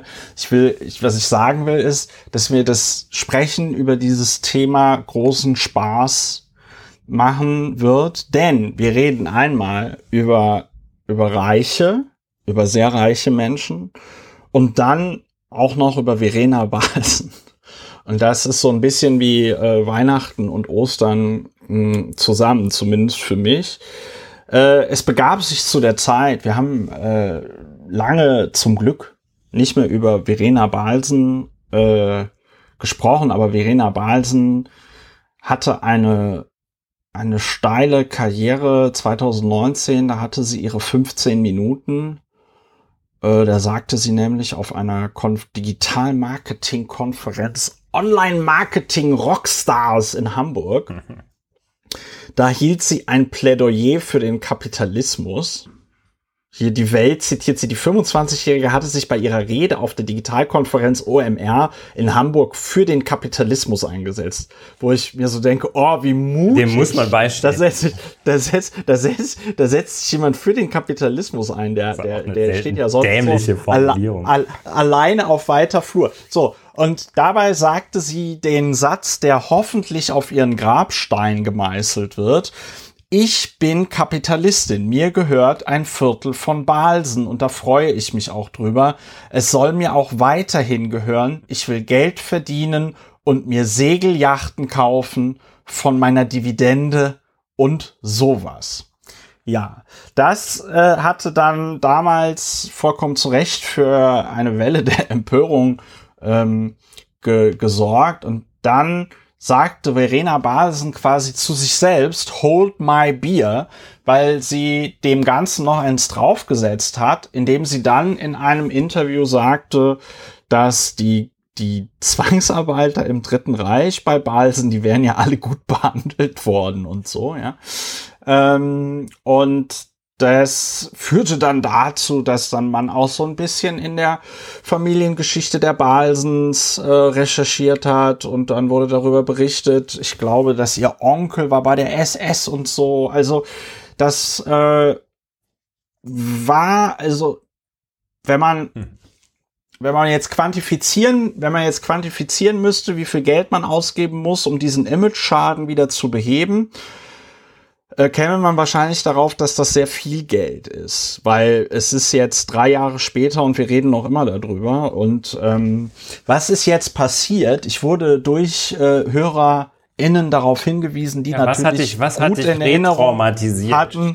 Ich bin überhaupt nicht retraumatisiert. Es ist im Grunde genommen was hat die Wunde wieder aufgerissen. Das ist das Gegenteil von retraumatisiert. Ich bin re-erfreut. Was hat dazu also, geführt, äh, dass du deinen Frieden mit der Veri machen kannst? Äh, Frieden nicht so richtig, sondern hm. das ist bei mir, ja. muss ich ganz ehrlich sagen, schon Schadenfreude. Ich wurde durch HörerInnen darauf hingewiesen, dass Verena Balsen, die ja eine Rolle im Konzern übernommen hatte, und zwar als Chief Mission Officer. und das ist jetzt wirklich eine Kekse Mission. Das ist jetzt wirklich eine ganz das ist wirklich eine ganz objektive Aussage jetzt. Aber wenn du in einem Unternehmen zum Chief Mission Officer gemacht wirst, dann ist das ungefähr dasselbe wie der Frühstücksdirektor. Ja? Also das ist Chief halt einfach, Breakfast, Head ja, of Breakfast. Dann, ja, also Breakfast ganz ehrlich, Director. wenn man äh, Head of Breakfast würde in einem Lebensmittelunternehmen sogar noch mehr Sinn machen als der Chief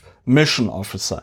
So, und seit 2018 war die gute äh, Verena dann also als Chief Mission Officer in äh, Balsen im Unternehmen aktiv. Und jetzt vor kurzem, äh, also 2. November, das ist eine Woche her, hat Verena Balsen auf der Plattform LinkedIn äh, verkündet, dass sie aufhören wird und hat das mit einem emotionalen Abschiedsbrief gemacht, den sie online äh, gepostet hat. Äh, Sie schreibt die Zusammenarbeit, ich zitiere hier jetzt Business Insider, die Zusammenarbeit mit den ehemaligen Balsen-Kollegen habe, habe ihr Leben verändert, so die junge Unternehmenserbin auf LinkedIn.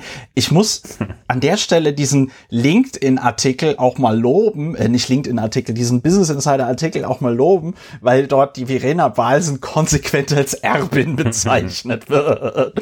So, äh, die Zusammenarbeit mit dem ehemaligen Balsen-Kollegen habe ihr Leben verändert, so die junge Unternehmenserbin auf LinkedIn. Es sei ihr oft peinlich gewesen, wenn Mitarbeiter sie in Momenten der Angst, der Überforderung oder der Unsicherheit gesehen hätten. Bei einem Ereignis wird sie konkret. Ich habe mit unserem CEO in einem deutschen, auch eine schöne Eingrenzung, in einem deutschen Weizenfeld gestanden und eine Panik. Also, was spielt da, was spielt das für eine Rolle, ob das jetzt Deutsch oder weiß ich nicht, Französisch ist, aber ist auch egal. Ich habe mit das war wahrscheinlich ein Butter Butterkeks-Weizenfeld. In einem deutschen Weizenfeld, Weizenfeld. In einem deutschen Weizenfeld gestanden äh, und eine Panikattacke gehabt zu Balsen. Ich habe in vielen Meetings geweint. Ich meine, wie kann man sich, Entschuldigung, das ist jetzt auch wirklich objektiv, aber als jemand, der sich auch so ein bisschen mit Krisenkommunikation auskennt, schreibt nicht öffentlich, dass ihr in vielen Meetings geweint habt. Das ist, äh, da, damit zeigt ihr auch nicht, dass ihr verletzlich seid. Das ist einfach, das ist einfach Quatsch. Das ist einfach unprofessionell. So, ich habe also nicht das Weinen. Das kann schon mal sein, dass man in einem Meeting einmal weint, aber es gibt diese Karte nur einmal. So, ich habe in vielen Meetings geweint, macht man nicht öffentlich. Ich war manchmal unfreundlich oder ungeduldig. Also bei dieser Einschränkung würde ich mich äh, fragen, was bedeutet hier manchmal? Also wie, wie, wie oft war sie denn unfreundlich oder ungeduldig? Ich habe eine Vermutung. Habe Leute unterbrochen, wenn ich hätte zuhören sollen oder war kalt und hart, wenn ich hätte weich bleiben sollen. Und sorry, da geht bei mir das Kopfkino an, ja. Und ähm, ich glaube, dass sich halt Verena Basen genau wie die, jetzt fällt mir nur das englische Wort ein, was ist denn das deutsche Wort für entitled? Berechtigt? Ja, das ist, ähm, ja, berechtigt ist die falsche Übersetzung, aber mhm. das ist, ich glaube, dass sich Verena Balsen ähm, genau so wie die verzogene Unternehmenserbin verhalten hat, äh, als die ich sie einschätze. Also wenn sie, wenn sie schreibt, ich war manchmal unfreundlich oder ungeduldig, habe Leute unterbrochen, wenn ich hätte zuhören sollen, oder war kalt und hart, wenn ich hätte weich bleiben sollen. Also was, was, was soll? Ja, jetzt, ja, so. also ich glaube, wie, Umschreibung ja. für wie sau benommen. Ne? Also ja, die hat sich da wie nach Gutsherrenart, so, Herrinnen. Ja, nach Gut, ja, nach Gutsherrinnenart, Dividende und so, ja. Mhm. Ne, so ein bisschen Nachgang, wie das Kind, ja. wie das Kind vom Chef halt, ne? Also so, ja, wie das, das kennt man. Ja. Das ist eigentlich immer so, das ist so in so äh, lateinamerikanischen, südamerikanischen Soap Opera, äh, lateinamerikanischen Soap Opera. Es ist das immer so, da hat dann irgendwie der Besitzer der großen Hacienda, der hat dann irgendwie so zwei Söhne. Der eine ist so ein ganz feiner, der immer Philosophie liest. Ja, ja. Der andere ist so einer, der kann nix, aber äh, verprügelt da alle und äh, schwängert das Hausmädchen. Ne? Und äh, gut, weil sie das. Und will sie dann zur Abtreibung. Weil Frau Balsen das so nicht machen konnte. Möglicherweise hat sie sich dann da anders schadlos gehalten. Okay, weiß ich nicht, weiß ich nicht. Weiß ich nicht, klingt aber so. Aber nicht. Machen wir uns nichts vor. Machen wir uns so. nichts vor, so. ja. So, im Nachgang dankt sie ihren baldigen Ex-Kollegen für die Unterstützung und dass sie ihr Raum gelassen haben. Also die muss ich ja, also ich, ich verstehe nicht, woher dieses Bedürfnis kommt. Ähm, das ist ja so, als würde sie sich da selbst ein sehr schlechtes Arbeitszeugnis ausstellen. Ich finde das lustig. Sie, äh, ich glaube, sie versucht sich mit diesem Post irgendwie emotional und nahbar zu geben und äh, scheint aber einfach, äh, ja, also normal, normal denkender Mensch liest das und denkt sich, was hat die denn da gemacht? So, ich, was sie als nächstes macht, keine Ahnung, schreibt die Erbe. Nee, du wolltest noch was sagen. Naja, nee, nee, ich bin ja, ich bin ja eigentlich immer bei diesen äh, Bashing, Bashing von so von Leuten, die viel Geld haben, bin ich immer ein bisschen zurückhaltender als du. Ähm, Äh, aber jetzt hat es ja auch Nee. so ein bisschen, äh, habe ich so ein bisschen Blut geleckt. Ja, das so äh, und zwar möchte ich auch offenlegen, was mich hier, äh, was mich hier aus den aus dem Sattel gehoben hat. Das war tatsächlich schon ganz zu Beginn, als es um das deutsche Weizenfeld ging. Und das habe ich jetzt auch noch mal äh, gesehen. Also ich habe mit unserem CEO in einem deutschen Weizenfeld. Das ist einfach, das ist einfach unglaublich, dass es nicht jeden Tag, dass es nicht immer noch jeden Tag überall diskutiert wird. Was wollten Sie denn? Sie, äh, Was wollten Sie? Warum? Äh, deutsches Weizenfeld. Und dann wollte ich noch, äh, noch beitragen, äh, auch ein Zitat.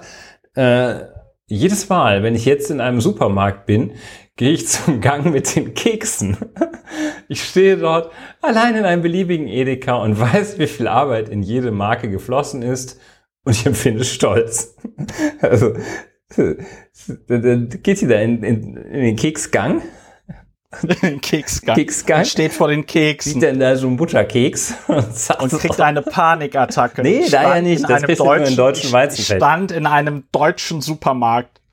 Ja, ja, deutsches Weizenfeld, Großartig. krass. ja. Ja, meines Ja. Erachtens das Wort des Jahres, deutsches Weizenfeld. Deutsches Weizenfeld. Ich muss, Ulrich, ich musste, ich muss dich da auch noch mal korrigieren. Ne? Es ist ja jetzt nicht so, dass ich alle reiche, reichen Menschen hasse.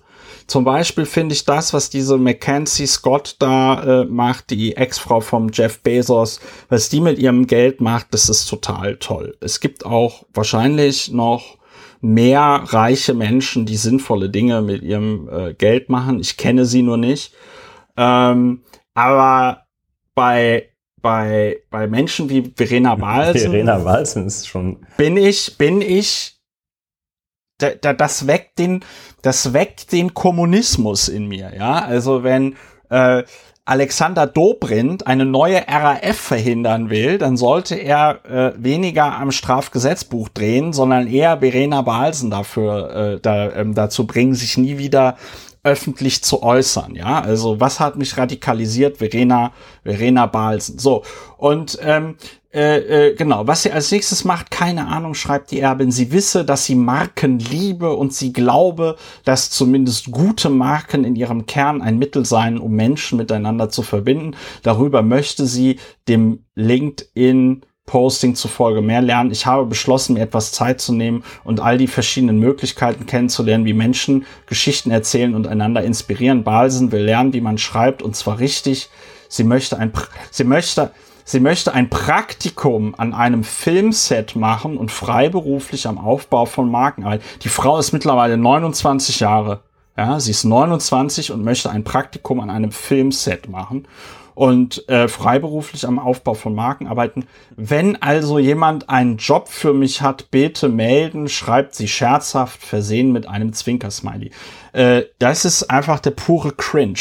Ja, das, Das ist, das ist das ist der, peinlich. Ja. das ist der pure Cringe. Also du kannst natürlich, äh, äh, habe ich auch schon mal überlegt, man kann natürlich irgendwie auf seiner Webseite oder irgendwo anders schreiben, ey Leute, ich suche gerade einen Job, wenn jemand was hat, meldet euch. Aber wenn du, wenn du äh, die geniale Firmenerbin Verena Balsen bist, äh, wenn jemand einen Job für mich hat, bitte melden, Zwinkersmiley. Ja, meinst du es denn jetzt ernst oder meinst du es nicht? Nein, nein, die pragmatische Aussage, sie hält es für einen Witz, dass sie fragen muss, ob jemand einen Job hat. Das ist das Schlimme, Ja. ja. Ja. Ja, ist aber gleichzeitig, ist aber gleichzeitig so unsicher, dass sie es trotzdem schreibt, äh, weil sie sich denkt, naja, vielleicht meldet sich ja jemand. Also ich glaube nicht, dass irgendjemand großes Interesse daran haben dürfte, Verena Balsen in irgendeiner Funktion einzustellen, denn das führt zu Berichterstattung. Und ganz ehrlich, äh, also wer, wer, welches Unternehmen möchte sich denn in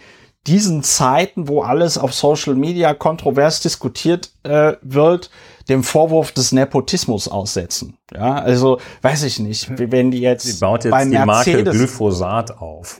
ja, sie baut jetzt die Marke äh, Antrags auf. Nein, sie baut die Hm. Marke, weiß ich nicht, Mercedes oder BMW auf oder sonst irgendwas. Braucht Markenbotschafterin Mercedes oder BMW. Sie wird, ja, sie, ja, also verstehst du, verstehst du? Also das Versteh ist, äh, äh, wer, wer will denn Verena? So und das schreibt sie alles sorry, dass ich ihr da jetzt so viel unterstelle, aber ich glaube, die hat halt jetzt keinen Bock mehr auf, nachdem die jetzt vier Jahre kennengelernt hat, was Arbeit theoretisch bedeuten könnte.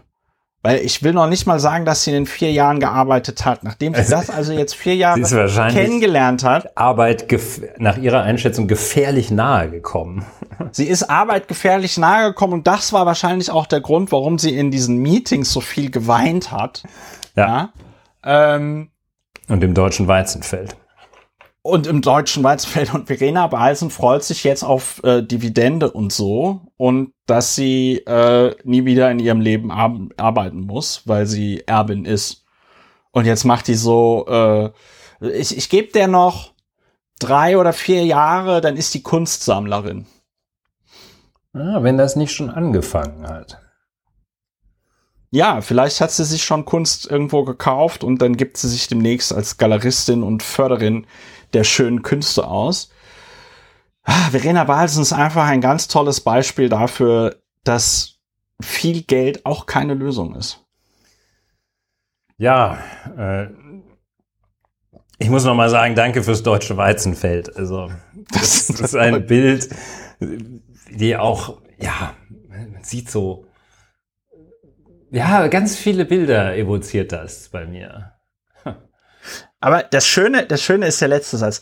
Aber zuerst wolle sie sich ein paar Wochen Zeit nehmen. Also ein paar Wochen Zeit nehmen ist auch geil, ne? Also arbeitende Bevölkerung hat irgendwie wie viele Tage? 30 Tage äh, Jahresurlaub oder so? Ja, unterschiedlich. Unterschiedlich. Äh, sie wolle sich ein paar Wochen Zeit, um zu, um surfen zu gehen, am Strand zu sitzen und Zitat skandalös unproduktiv zu sein. Weißt du? Das ähm, der, der, der eigentliche Skandal, Verena, ist ja nicht deine Unproduktivität, weil die warst du auch schon die vier Jahre bei Balsen als Chief Mission Officer. Fantasie, als Chief Fantasie Officer. eigentlich, eigentlich müsste man jetzt mal, wo ist denn dieses Balsenwerk?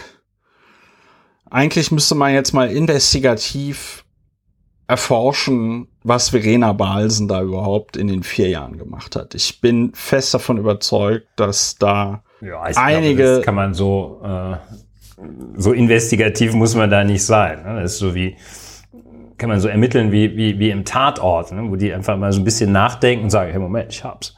Und ja, ja, aber es, ich, ich hätte schon. Sollten wir nicht nochmal die Stiefmutter interviewen, befragen? Ich, genau, ich, ich hätte, ich hätte, ich hätte doch schon gerne ähm, Augenzeugenberichte aus äh, äh, erster, aus erster Hand. So, ähm, Verena, ich will Geld verdienen und Segelyachten kaufen, Balsen ist also nach vielen Meetings, in denen sie weinen musste, aus dem Unternehmen wieder ausgetreten. Tja, Schön. Und ich meine, das muss man sagen, weil Verena Balsen interessiert sich ja für Marken und will also Marken dabei helfen, äh, sich zu entwickeln und so. Und man muss schon sagen, was hier gelungen ist, dass auch vier Jahre danach überall nochmal steht, Verena Balsen waren vor einigen Jahren auch Ambitionen auf den Chefposten nachgesagt worden. Sie hatte 2019 durch umstrittene Aussagen über die Rolle des Unternehmens in der NS-Zeit massive Kritik auf sich gezogen. Das ist doch toll. Hm. Das ist doch toll. Hat sie sich richtig an der Markenentwicklung beteiligt. So, bevor ich jetzt mich komplett in Verena Balsen Bashing verliere, auch wenn es Spaß macht, reden wir noch mal ganz kurz, weil wir ja auch ein sehr kompakter Podcast sind, noch mal über die Feuerwehr, die Berliner. Und das ist im Grunde genommen ein Nachklapp zu dem, was wir letzte Woche gemacht haben. Willst du anfangen, lieber Ulrich? Was ist in der einen Woche alles passiert? Ja, ich, äh, also das Thema sind äh, KlimaaktivistInnen und äh, der Umgang von Öffentlichkeit und Politik mit ihrer Tätigkeit. Das Ganze kulminiert äh, in der äh, in der vergangenen Woche stattgefundenen Situation, dass eine DPA-Meldung äh, durch die Welt, durch die deutsche Welt ging, wonach nach einem sehr schweren Verkehrsunfall in Berlin, äh, bei dem eine Radfahrerin unter einem Betonmischer eingeklemmt worden war, dass äh, ein bestimmtes Rettungsfahrzeug in einem durch KlimaaktivistInnen verursachten Stau gestanden habe. So DPA. DPA hatte sich dabei gestützt auf eine Meldung, auf eine Aussage der Berliner Feuerwehr und ähm, wonach also dieser Rüstwagen, wir hatten es in der vergangenen Woche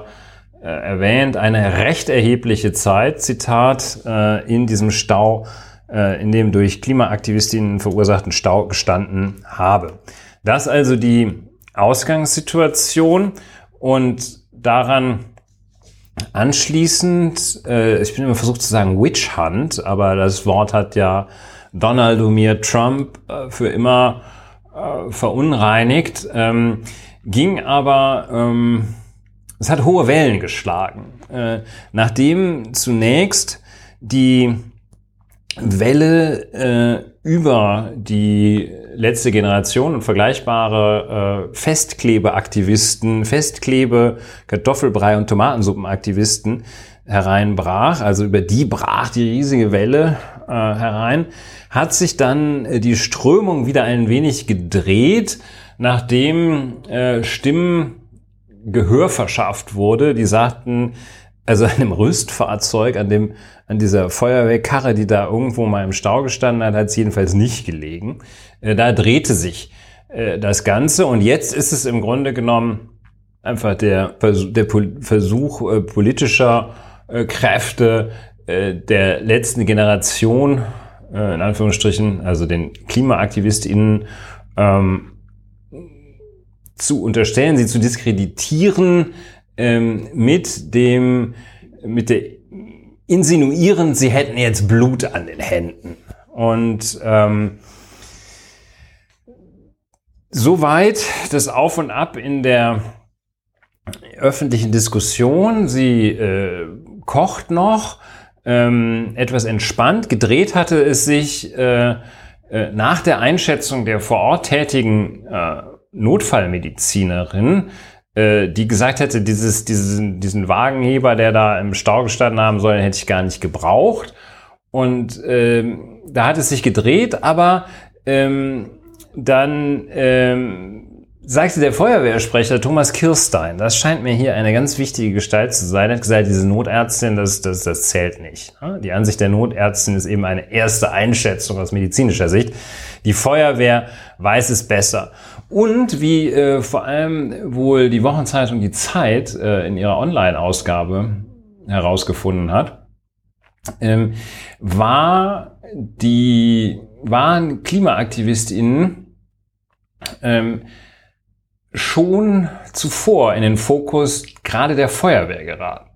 Ähm, solche äh, solche äh, Gebilde wie die Bild-Zeitung und natürlich die gesamte CDU-CSU-Fraktion, äh, Alexander Graf Lambsdorff auch noch einer, haben die natürlich schon immer als das Übel allen, als es ein Grundübel erkannt, ähm, aber auch die Berliner Feuerwehr. Und da stellt sich heraus, ähm, dass es offenbar eine interne Anweisung äh, bei der Berliner Feuerwehr gab und vielleicht auch noch gibt, dass äh, dort ganz besondere Aufmerksamkeit auf mögliche Verzögerungen, Behinderungen im Zusammenhang mit den äh, und dann in Anführungsstrichen Klimaaktivisten äh, zu legen sei. Also äh, die Zeit hat, sagt sie, eine interne E-Mail der Feuerwehr vom Juli und ja. da soll es drin heißen, ab sofort sind Einsätze und Behinderungen, die im Zusammenhang mit den Anführungsstrichen Klimaaktivisten Ausführungsstriche stehen, zu vermerken. Sind zu vermerken. Diese klassische autoritäre Behördenstil, ja, äh, nicht ich wünsche mir das, sondern das ist so. Ähm, schlimm, schlimm, schlimm. Aber äh, da haben die offenbar ein, äh, ja, die haben die offenbar irgendwie äh, ins Visier genommen. Systematisch. Äh, und ja, ähm, so klingt das. Und dann auch, äh, wie die Zeit äh, sagt, äh, stellt sich jetzt auch im Nachhinein die Frage, wie ist denn diese Verbindung hergestellt worden? Wer hat denn, wer ist denn überhaupt drauf gekommen, der verunglückten Radfahrerin, das dann in Zusammenhang äh, mit klimaaktivistischen Aktion, Aktivitäten zu bringen? Und äh, da äh, verweist die Zeit eben auf diese äh, erstmals in einer DPA-Meldung hergestellte Verbindung zwischen Unfall und Klimaaktivisten, ähm, die sich wieder darauf, um darauf gestützt hatte, dass der Rüstwagen, äh, die schon vielfach angesprochene, absurder Begriff, recht relevante Zeit im Stau gestanden ja. habe. Und das äh, hatte der Sprecher der Berliner Feuerwehr da ins Rennen geworfen. Also es ist letztlich schon äh, eine, ja, ähm, ein, ja, ein, die Feuerwehr hat mitgewirkt daran, dass da. Ja, so sieht das, äh, die so Feuerwehr das aus. Hat, äh, hat aktiv mitgewirkt daran, ja. so sieht es aus, ähm, dass äh, die, die Debatte äh, und den Shitstorm in Richtung der Klimaaktivistinnen ja. äh, zu ja, lenken. Und es sei festgehalten, also ich meine, äh, das kann ich mir ganz, es ist, also es ergibt ein schlüssiges Bild. Die werden sich über äh, über Falschparker, zu Recht, zu Unrecht, äh, über Falschparker aufreden, über Leute, die keine Rettungsgasse machen, über Gaffer. Ähm, und wenn man äh, bei Rettungsbehörden ist, sieht man ja auch nichts anderes. Also es ist wie, äh, wie, ähm, wie der Strafrichter, der sagt, es ist ja nur Kriminelle hier, oder der Staatsanwalt oder die Polizei in, im Problembezirk, die sagt, das sind alles Kriminelle hier. So sagt die Feuerwehr, sehen die den ganzen Tag, es sind nur so ähm, zugeparkte Feuerwehreinfahrten und äh, Gaffer, die Leben gefährden. Und dann haben die wahrscheinlich sich gesagt, so, äh, jetzt äh, nehmen wir auch, also das Schlimmste von, die schlimmste, aber die schlimmsten von allen sind die Klimaaktivisten und Aktivistinnen. Und Sicher. so dieses Phänomen. Und damit, und deshalb finde ich, ist es wichtig, dass wir auch nochmal drüber sprechen, äh, dieser Vorgang, äh, den finde ich gesamtgesellschaftlich so ungemein, ja. äh, ungemein erschütternd, beachtlich und erschütternd, ähm, ja. dass äh, also äh, das klassische Phänomen ist äh, auf äh, den, den to blame it on the messenger, also den Überbringer der Nachricht und nicht die Nachricht selbst anzugreifen, sprich die KlimaaktivistInnen anzugreifen und äh, nicht aufzugreifen äh, die äh, Message, die sie transportieren. Das ist so ein ja, ein klassischer Fehler, den man machen kann. Ich bin sauer, weil äh, du mir sagst, dass es regnet. Nee, nee. Ähm, also ähm, ich bin sauer auf den, der mir die schlechte Note in der Klausur überbringt. Mhm, äh, ja.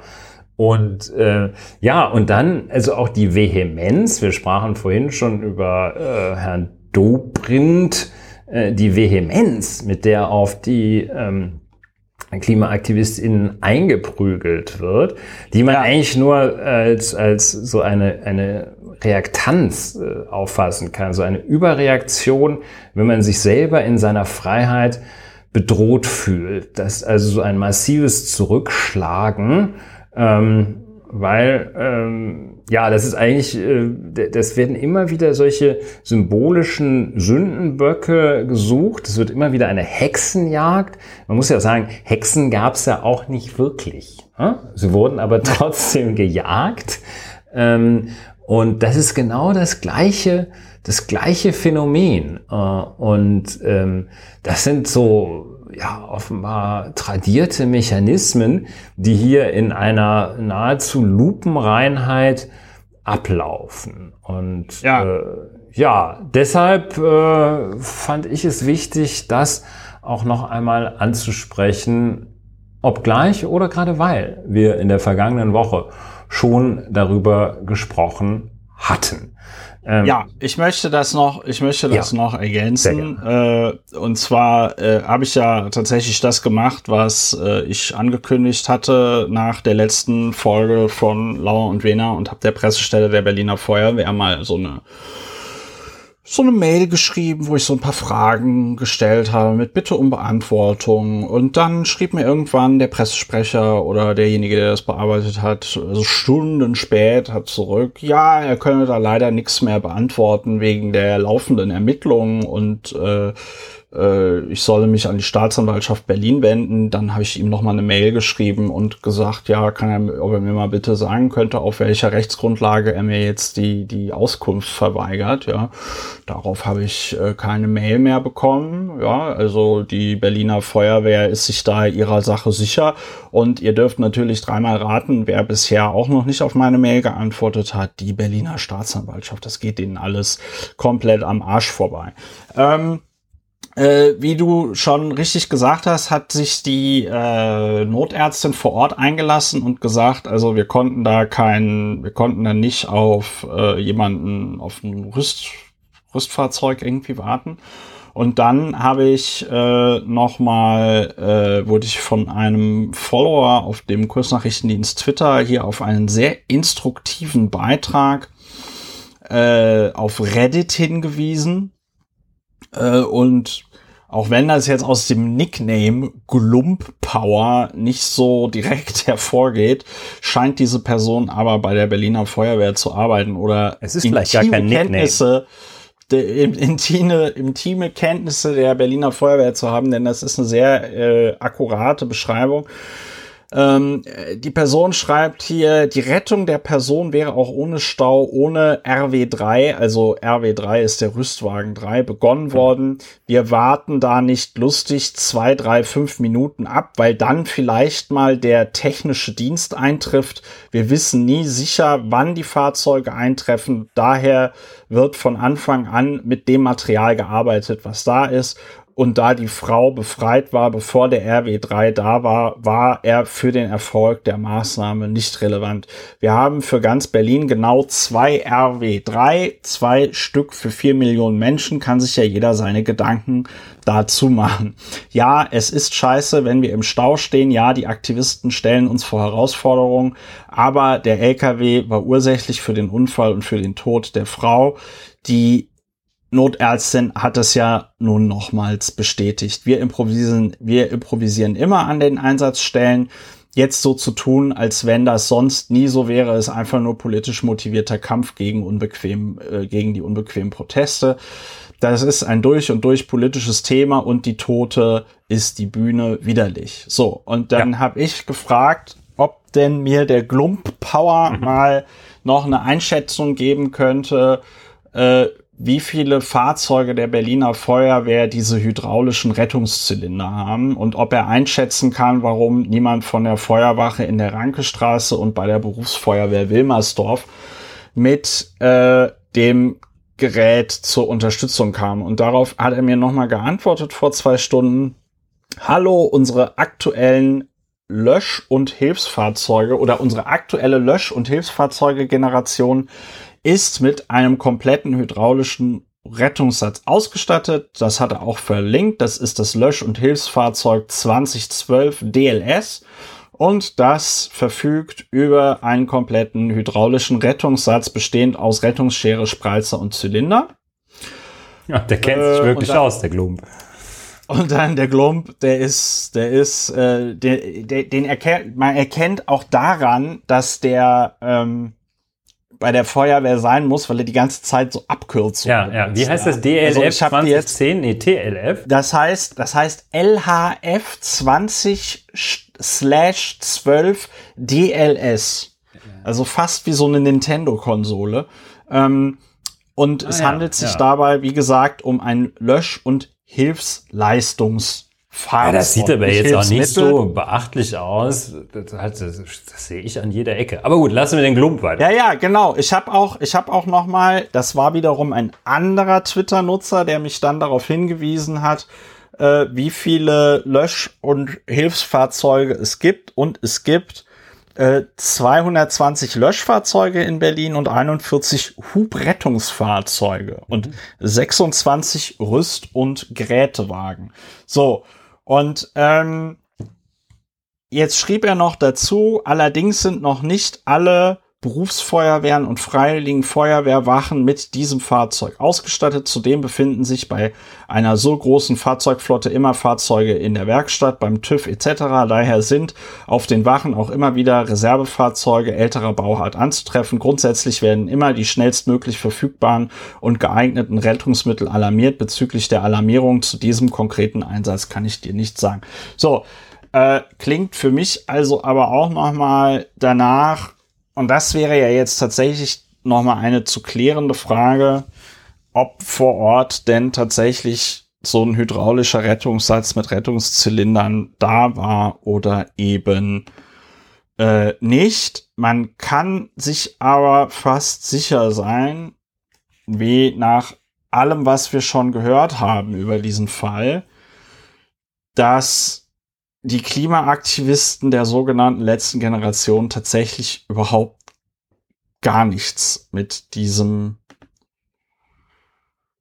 mit, mit dem Ausgang des Unfalls, es wäre ja falsch zu sagen mit diesem Unfall, weil das wäre ja eine Kausalkette, die überhaupt nicht funktionieren kann. Mhm.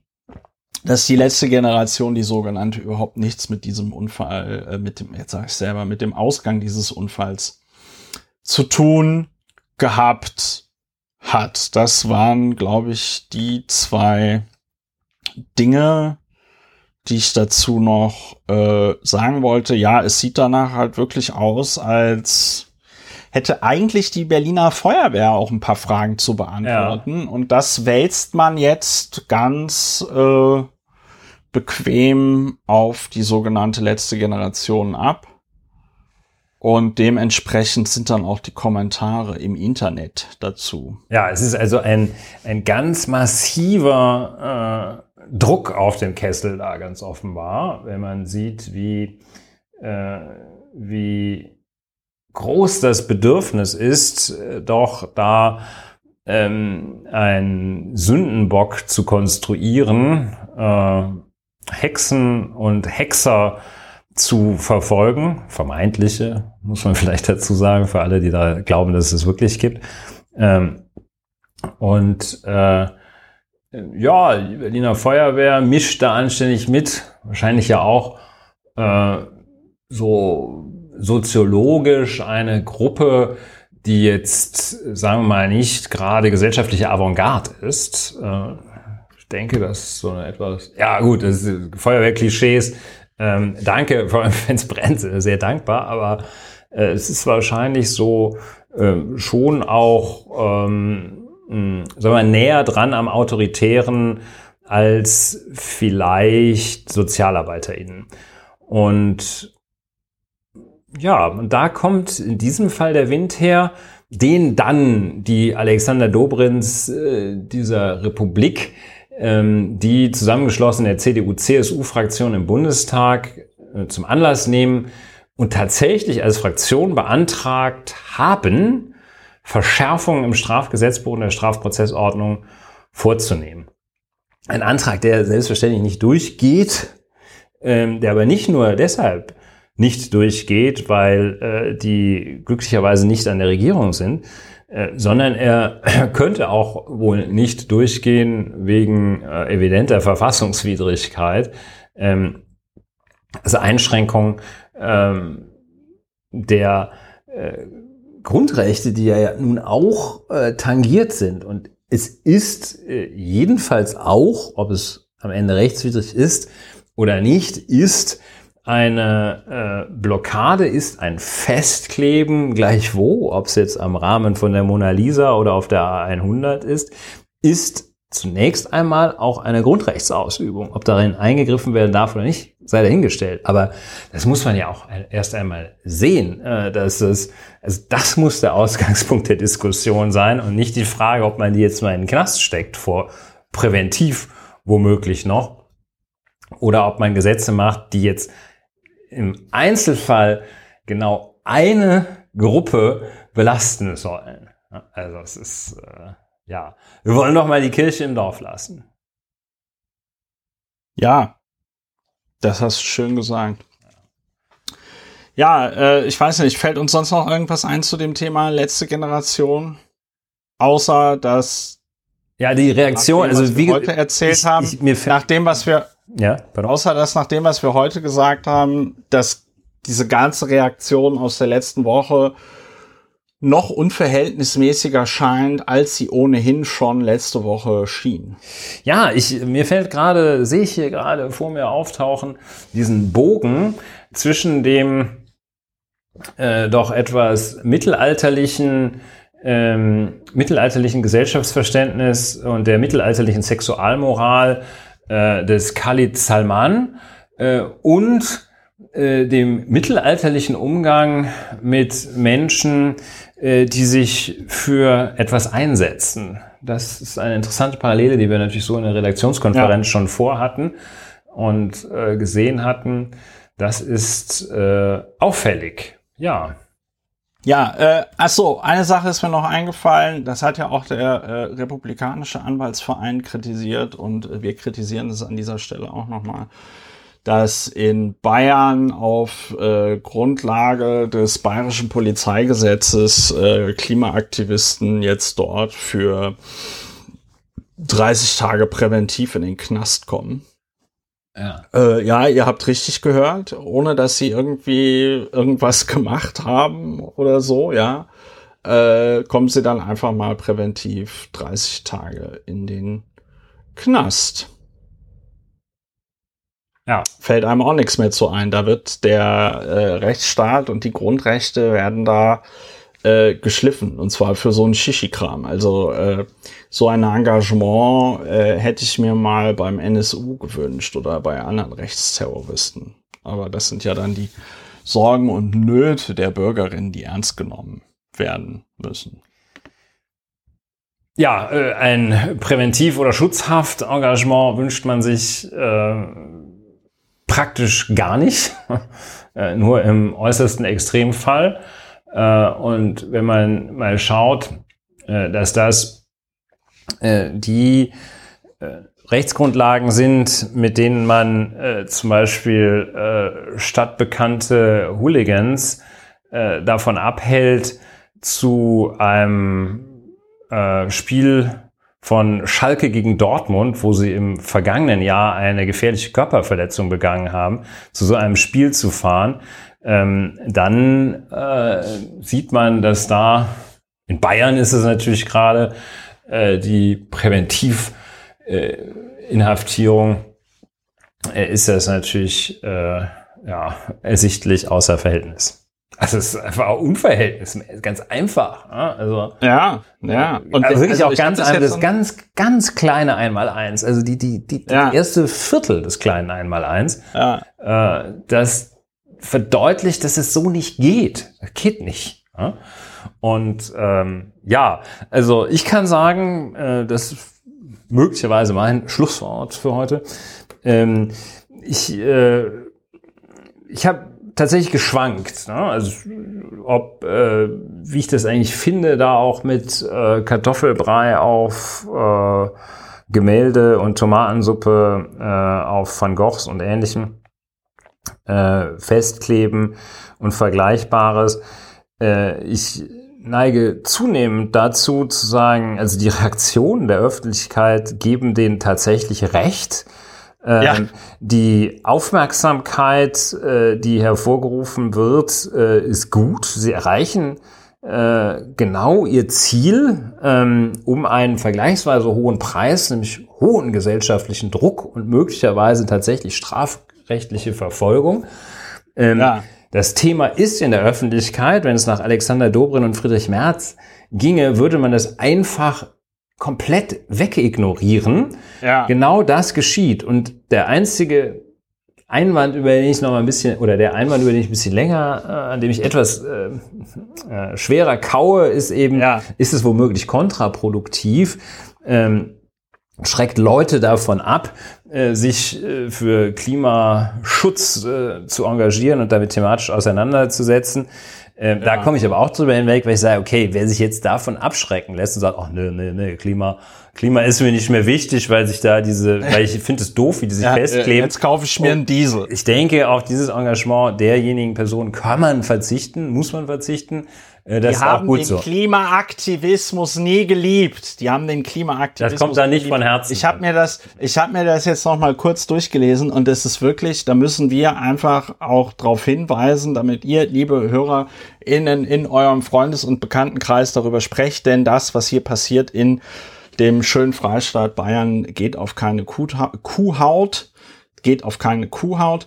Ähm, äh, Artikel bei BR Online, äh, Bayerische Rundfunk, Staatsregierung verteidigt 30, Ta 30 Tage Haft für Klimaaktivisten. Die bayerische Staatsregierung rechtfertigt die 30-tägige Präventivhaft für Klimaaktivisten, das gelbe Straftaten zu verhindern, sagt Staatskanzleichef Hermann. Scharfe Kritik kommt von der SPD und den Grünen. Und äh, dann also das ist wirklich, wirklich, das ist wirklich äh, Wahnsinn. Angesichts der anhaltenden Protestaktion der Klimagruppe Letzte Generation hält die bayerische Staatsregierung den präventiven Freiheitsentzug für ein wichtiges Mittel. Eine wehrhafte Demokratie lässt sich nicht auf der Nase rumtanzen, sagte Staatskanzleichef Florian Herrmann nach einer Kabinettssitzung in München. Präventivmaßnahmen sind laut Herrmann notwendig, um Straftaten, die angekündigt werden, die offenkundig kurz bevorstehen, zu verhindern. Der Rechtsstaat mache daher von den Möglichkeiten Gebrauch, die das bayerische Polizeiaufgabengesetz bietet. Die Staatsregierung setze auf besonnene, aber auch konsequente Vorgehensweise der Polizei und Justiz. Schon der Begriff Klimaaktivisten sei häufig sehr verniedlichten, beklagte der Politik, CSU-Politiker, denn er lenke davon ab, dass es, teilweise, dass es sich teilweise um Straftäter handele. Und da muss ich ganz ehrlich sagen, das sind natürlich dieselben Leute, die sonst immer von der Unschuldsvermutung sprechen. Ne? Ja. Also keiner dieser, keiner dieser äh, äh, Leute, die sich da auf irgendeine so Autobahn setzen, ist rechtskräftig verurteilt, zumindest nicht von denen, um die es jetzt hier Ja, das geht. Amtsgericht Berlin hat, äh, ich glaube, zwei äh, freigesprochen jetzt. Ja, so und äh, äh, so und aber was, wo es mir wirklich die Socken auszieht und darüber wurde viel zu wenig berichtet. Da nehme ich auch Schuld äh, auf mich und nehme die Kritik an. Vergangene Woche hatten Klimaaktivisten innerhalb eines Tages zweimal auf dem Münchner Altstadtring für mehrere Stunden den Verkehr blockiert. Die Polizei nahm daraufhin 15 Frauen und Männer zur Verhinderung weiterer angekündigter Blockadeaktionen und Straftaten in Gewahrsam. Für zwölf von ihnen bestätigte ein Richter den Freiheitsentzug für 30 Tage bis zum 2. Dezember. Ein weiterer Aktivist musste für knapp eine Woche in Gewahrsam, zwei weitere für ein Ja, das hält nicht. Liebe hält Leute, Nicht. das sind, das sind, das muss man jetzt aber mal ganz klar an dieser Stelle sagen. Das sind politische Gefangene. Das sind politische Gefangene, die mit Jurismus ins Gefängnis gebracht worden sind. Ja, schließe Ja. ich mich, schließe Also, ich mich an, das- dieser Einschätzung. Das ist, das ist, und man muss ja mit NS-Vergleichen vorsichtig sein, aber ich denke, ja, wäre ich auch hier 9.11. gerne vorsichtig. Ähm, aber gut, Nee, du kannst es ja aber- machen. Ich kann, ich, ich, ich kann es machen. Ich will damit den Nationalsozialismus auch nicht relativieren oder verharmlosen. Aber das ist dasselbe Niveau. Das ist dasselbe Niveau, auf dem die Nationalsozialisten äh, gearbeitet haben. Die haben ja für alles, auch für die Deportation von Juden und so weiter und so fort, für alles gab es eine Rechtsgrundlage, eine Rechtsvorschrift. Und äh, das ist das Niveau. Also es muss ja jedem, ich weiß nicht, was die den Leuten in Bayern im Jurastudium beibringen, aber es muss ja jedem klar sein, dass das kein, dass das nicht verhältnismäßig ist, zwölf Leute 30 Tage in den Knast zu schicken. Äh, Für, dafür, dass sie auf Straßen blockieren. Die sollen meinetwegen eine Geldstrafe bekommen für eine Ordnungswidrigkeit, whatever, ja. Dann sollen sich dann die Gerichte in einer Verhandlung drum kümmern. Aber 30 Tage in den Knast geschickt zu werden, weil man sich auf eine Straße gesetzt hat, das ist, das ist alles politisch. Und das ist Jurismus. Und das ist ein Armutszeugnis für eine Demokratie und dieser Richter braucht ein Disziplinarverfahren und für diesen ganzen Bums muss äh, Ja, meine, das- äh, das in Deutschland in, irgendeinem Amnesty International Bericht auftauchen. Also das der, der braucht alles äh, nicht. Das kein Disziplinarverfahren, das äh, der braucht wahrscheinlich ein Strafverfahren wegen Rechtsbeugung. Also das ist äh, ersichtliche Fehlanwendung des Rechts. Ähm, außer Achtlassung des fundamentalen Prinzips äh, des Rechtsstaats, unseres Rechtsstaats, äh, des Rechtsstaats im Allgemeinen, äh, des Verhältnismäßigkeitsgrundsatzes. Äh, das sind äh, das wird auch, das werden die auch äh, hoffentlich äh, angreifen und wenn sie es angreifen, erfolgreich angreifen, äh, im Instanzenzug, spätestens dann aber äh, im Wege einer Verfassungsbeschwerde, das hält nicht. Das sind, das sind, äh, das sind Bestrafungsfantasien, das sind Züchtigungsfantasien. Ja. Ähm, obendrein äh, mit dem äh, Ziel, ähm, sich selber, seiner, seiner selbst äh, zu vergewissern, sich selbst besser zu fühlen und vermeintlich ein Problem, das nun so dreuend ist, äh, dass man es nicht umschiffen kann, doch zu umschiffen. Also die, die besaufen sich gegen den Klimawandel an ihren Bestrafungsfantasien. Und ja, ähm, ja das ist, das ist, äh, da, das, glaube, das ist wirklich äh, ein, ja. ein schlimmes Phänomen, ja. Und ich glaube, lieber Alexander Dobrindt, nichts radikalisiert junge Leute so sehr, wie 30, wie für 30 Tage, für, für Quatsch 30 Tage in den Knast geschickt zu werden, ohne tatsächlich irgendwas äh, äh, gemacht zu haben, was über eine Ordnungswidrigkeit äh, hinaus, hinausgeht. Ich glaube, nichts radikalisiert die Leute mehr. Und da haben wir eigentlich einen schönen Bogen.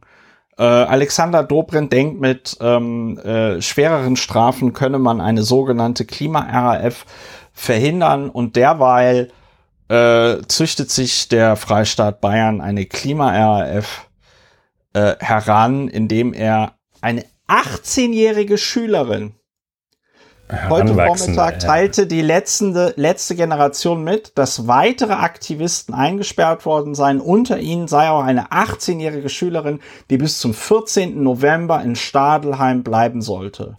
Hm. Ja. In einer Pressemitteilung wird sie mit den Worten zitiert, ich bin nicht bereit, weiter zuzusehen, wie meine Generation in Hunger, Leid und Tod geführt wird, wenn die Regierung meinen friedlichen Widerstand mit gefließten Zellenwänden bestraft, kann mich das nicht abschrecken. Gemessen an der Zukunft, die uns erwartet, wirkt das Innere von Stadelheim wie die bessere Option. Hm. So. Ja, schön. Also, die, das merkt man, die sind ja schon zu allem bereit. Und die werden von sowas auch nicht mehr abgestreckt. Die sind, die, die, die kann sich ja ausrechnen, wie es im Jahr 2000, weiß ich nicht, 70, wenn sie äh, 68 Jahre alt ist, wie es dann aussehen wird. Es ist eine Riesensauerei. Ja. Das, das ist eine Riesensauerei. So. Ja, ja. So. So, ja. Äh, ganz zum Schluss als Drüberstreuer, da brauche ich aber nicht länger als eine Minute. In Ägypten findet gerade Weltklimakonferenz statt. Der äh, Generalsekretär der UN, wie spricht man es richtig aus, Ulrich? Sprichst du richtig aus? Ich mache ja, mich da nur zum. Genau. Der hat darauf würden wahrscheinlich sagen Tisch. Ja, da habe ich jetzt noch nicht mal einen Unterschied gehört. So schlecht bin ich in Latein äh, in solchen in solchen Sprachen.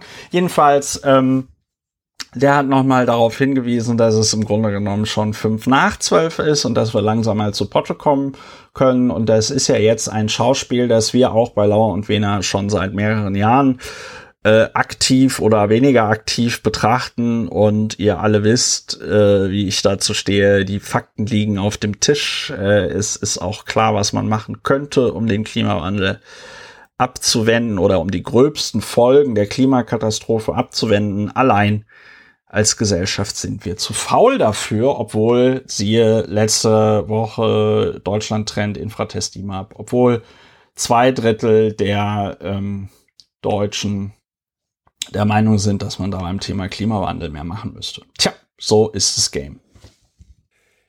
Ja, ja, ja, ja. Hm. Und un, unschön, aber vielleicht kommt man demnächst auch für äh, solche Podcasts 30 Tage in Präventionshaft. Ich verabschiede dann mal die lieben HörerInnen, ja, lieber ja. Ulrich, ja? So, liebe HörerInnen, das war die 135. Folge von Lauer und Wena, aufgenommen am Mittwoch, den 9.11.2022. Lauer und Wena, Deutschlands bester Feuerwehr-Podcast und Podcast zur Bewältigung der Gesamtsituation. Wenn euch das gefallen hat, geht auf plus.lauerundwena.de und schaut, wie ihr diesen Podcast unterstützen könnt.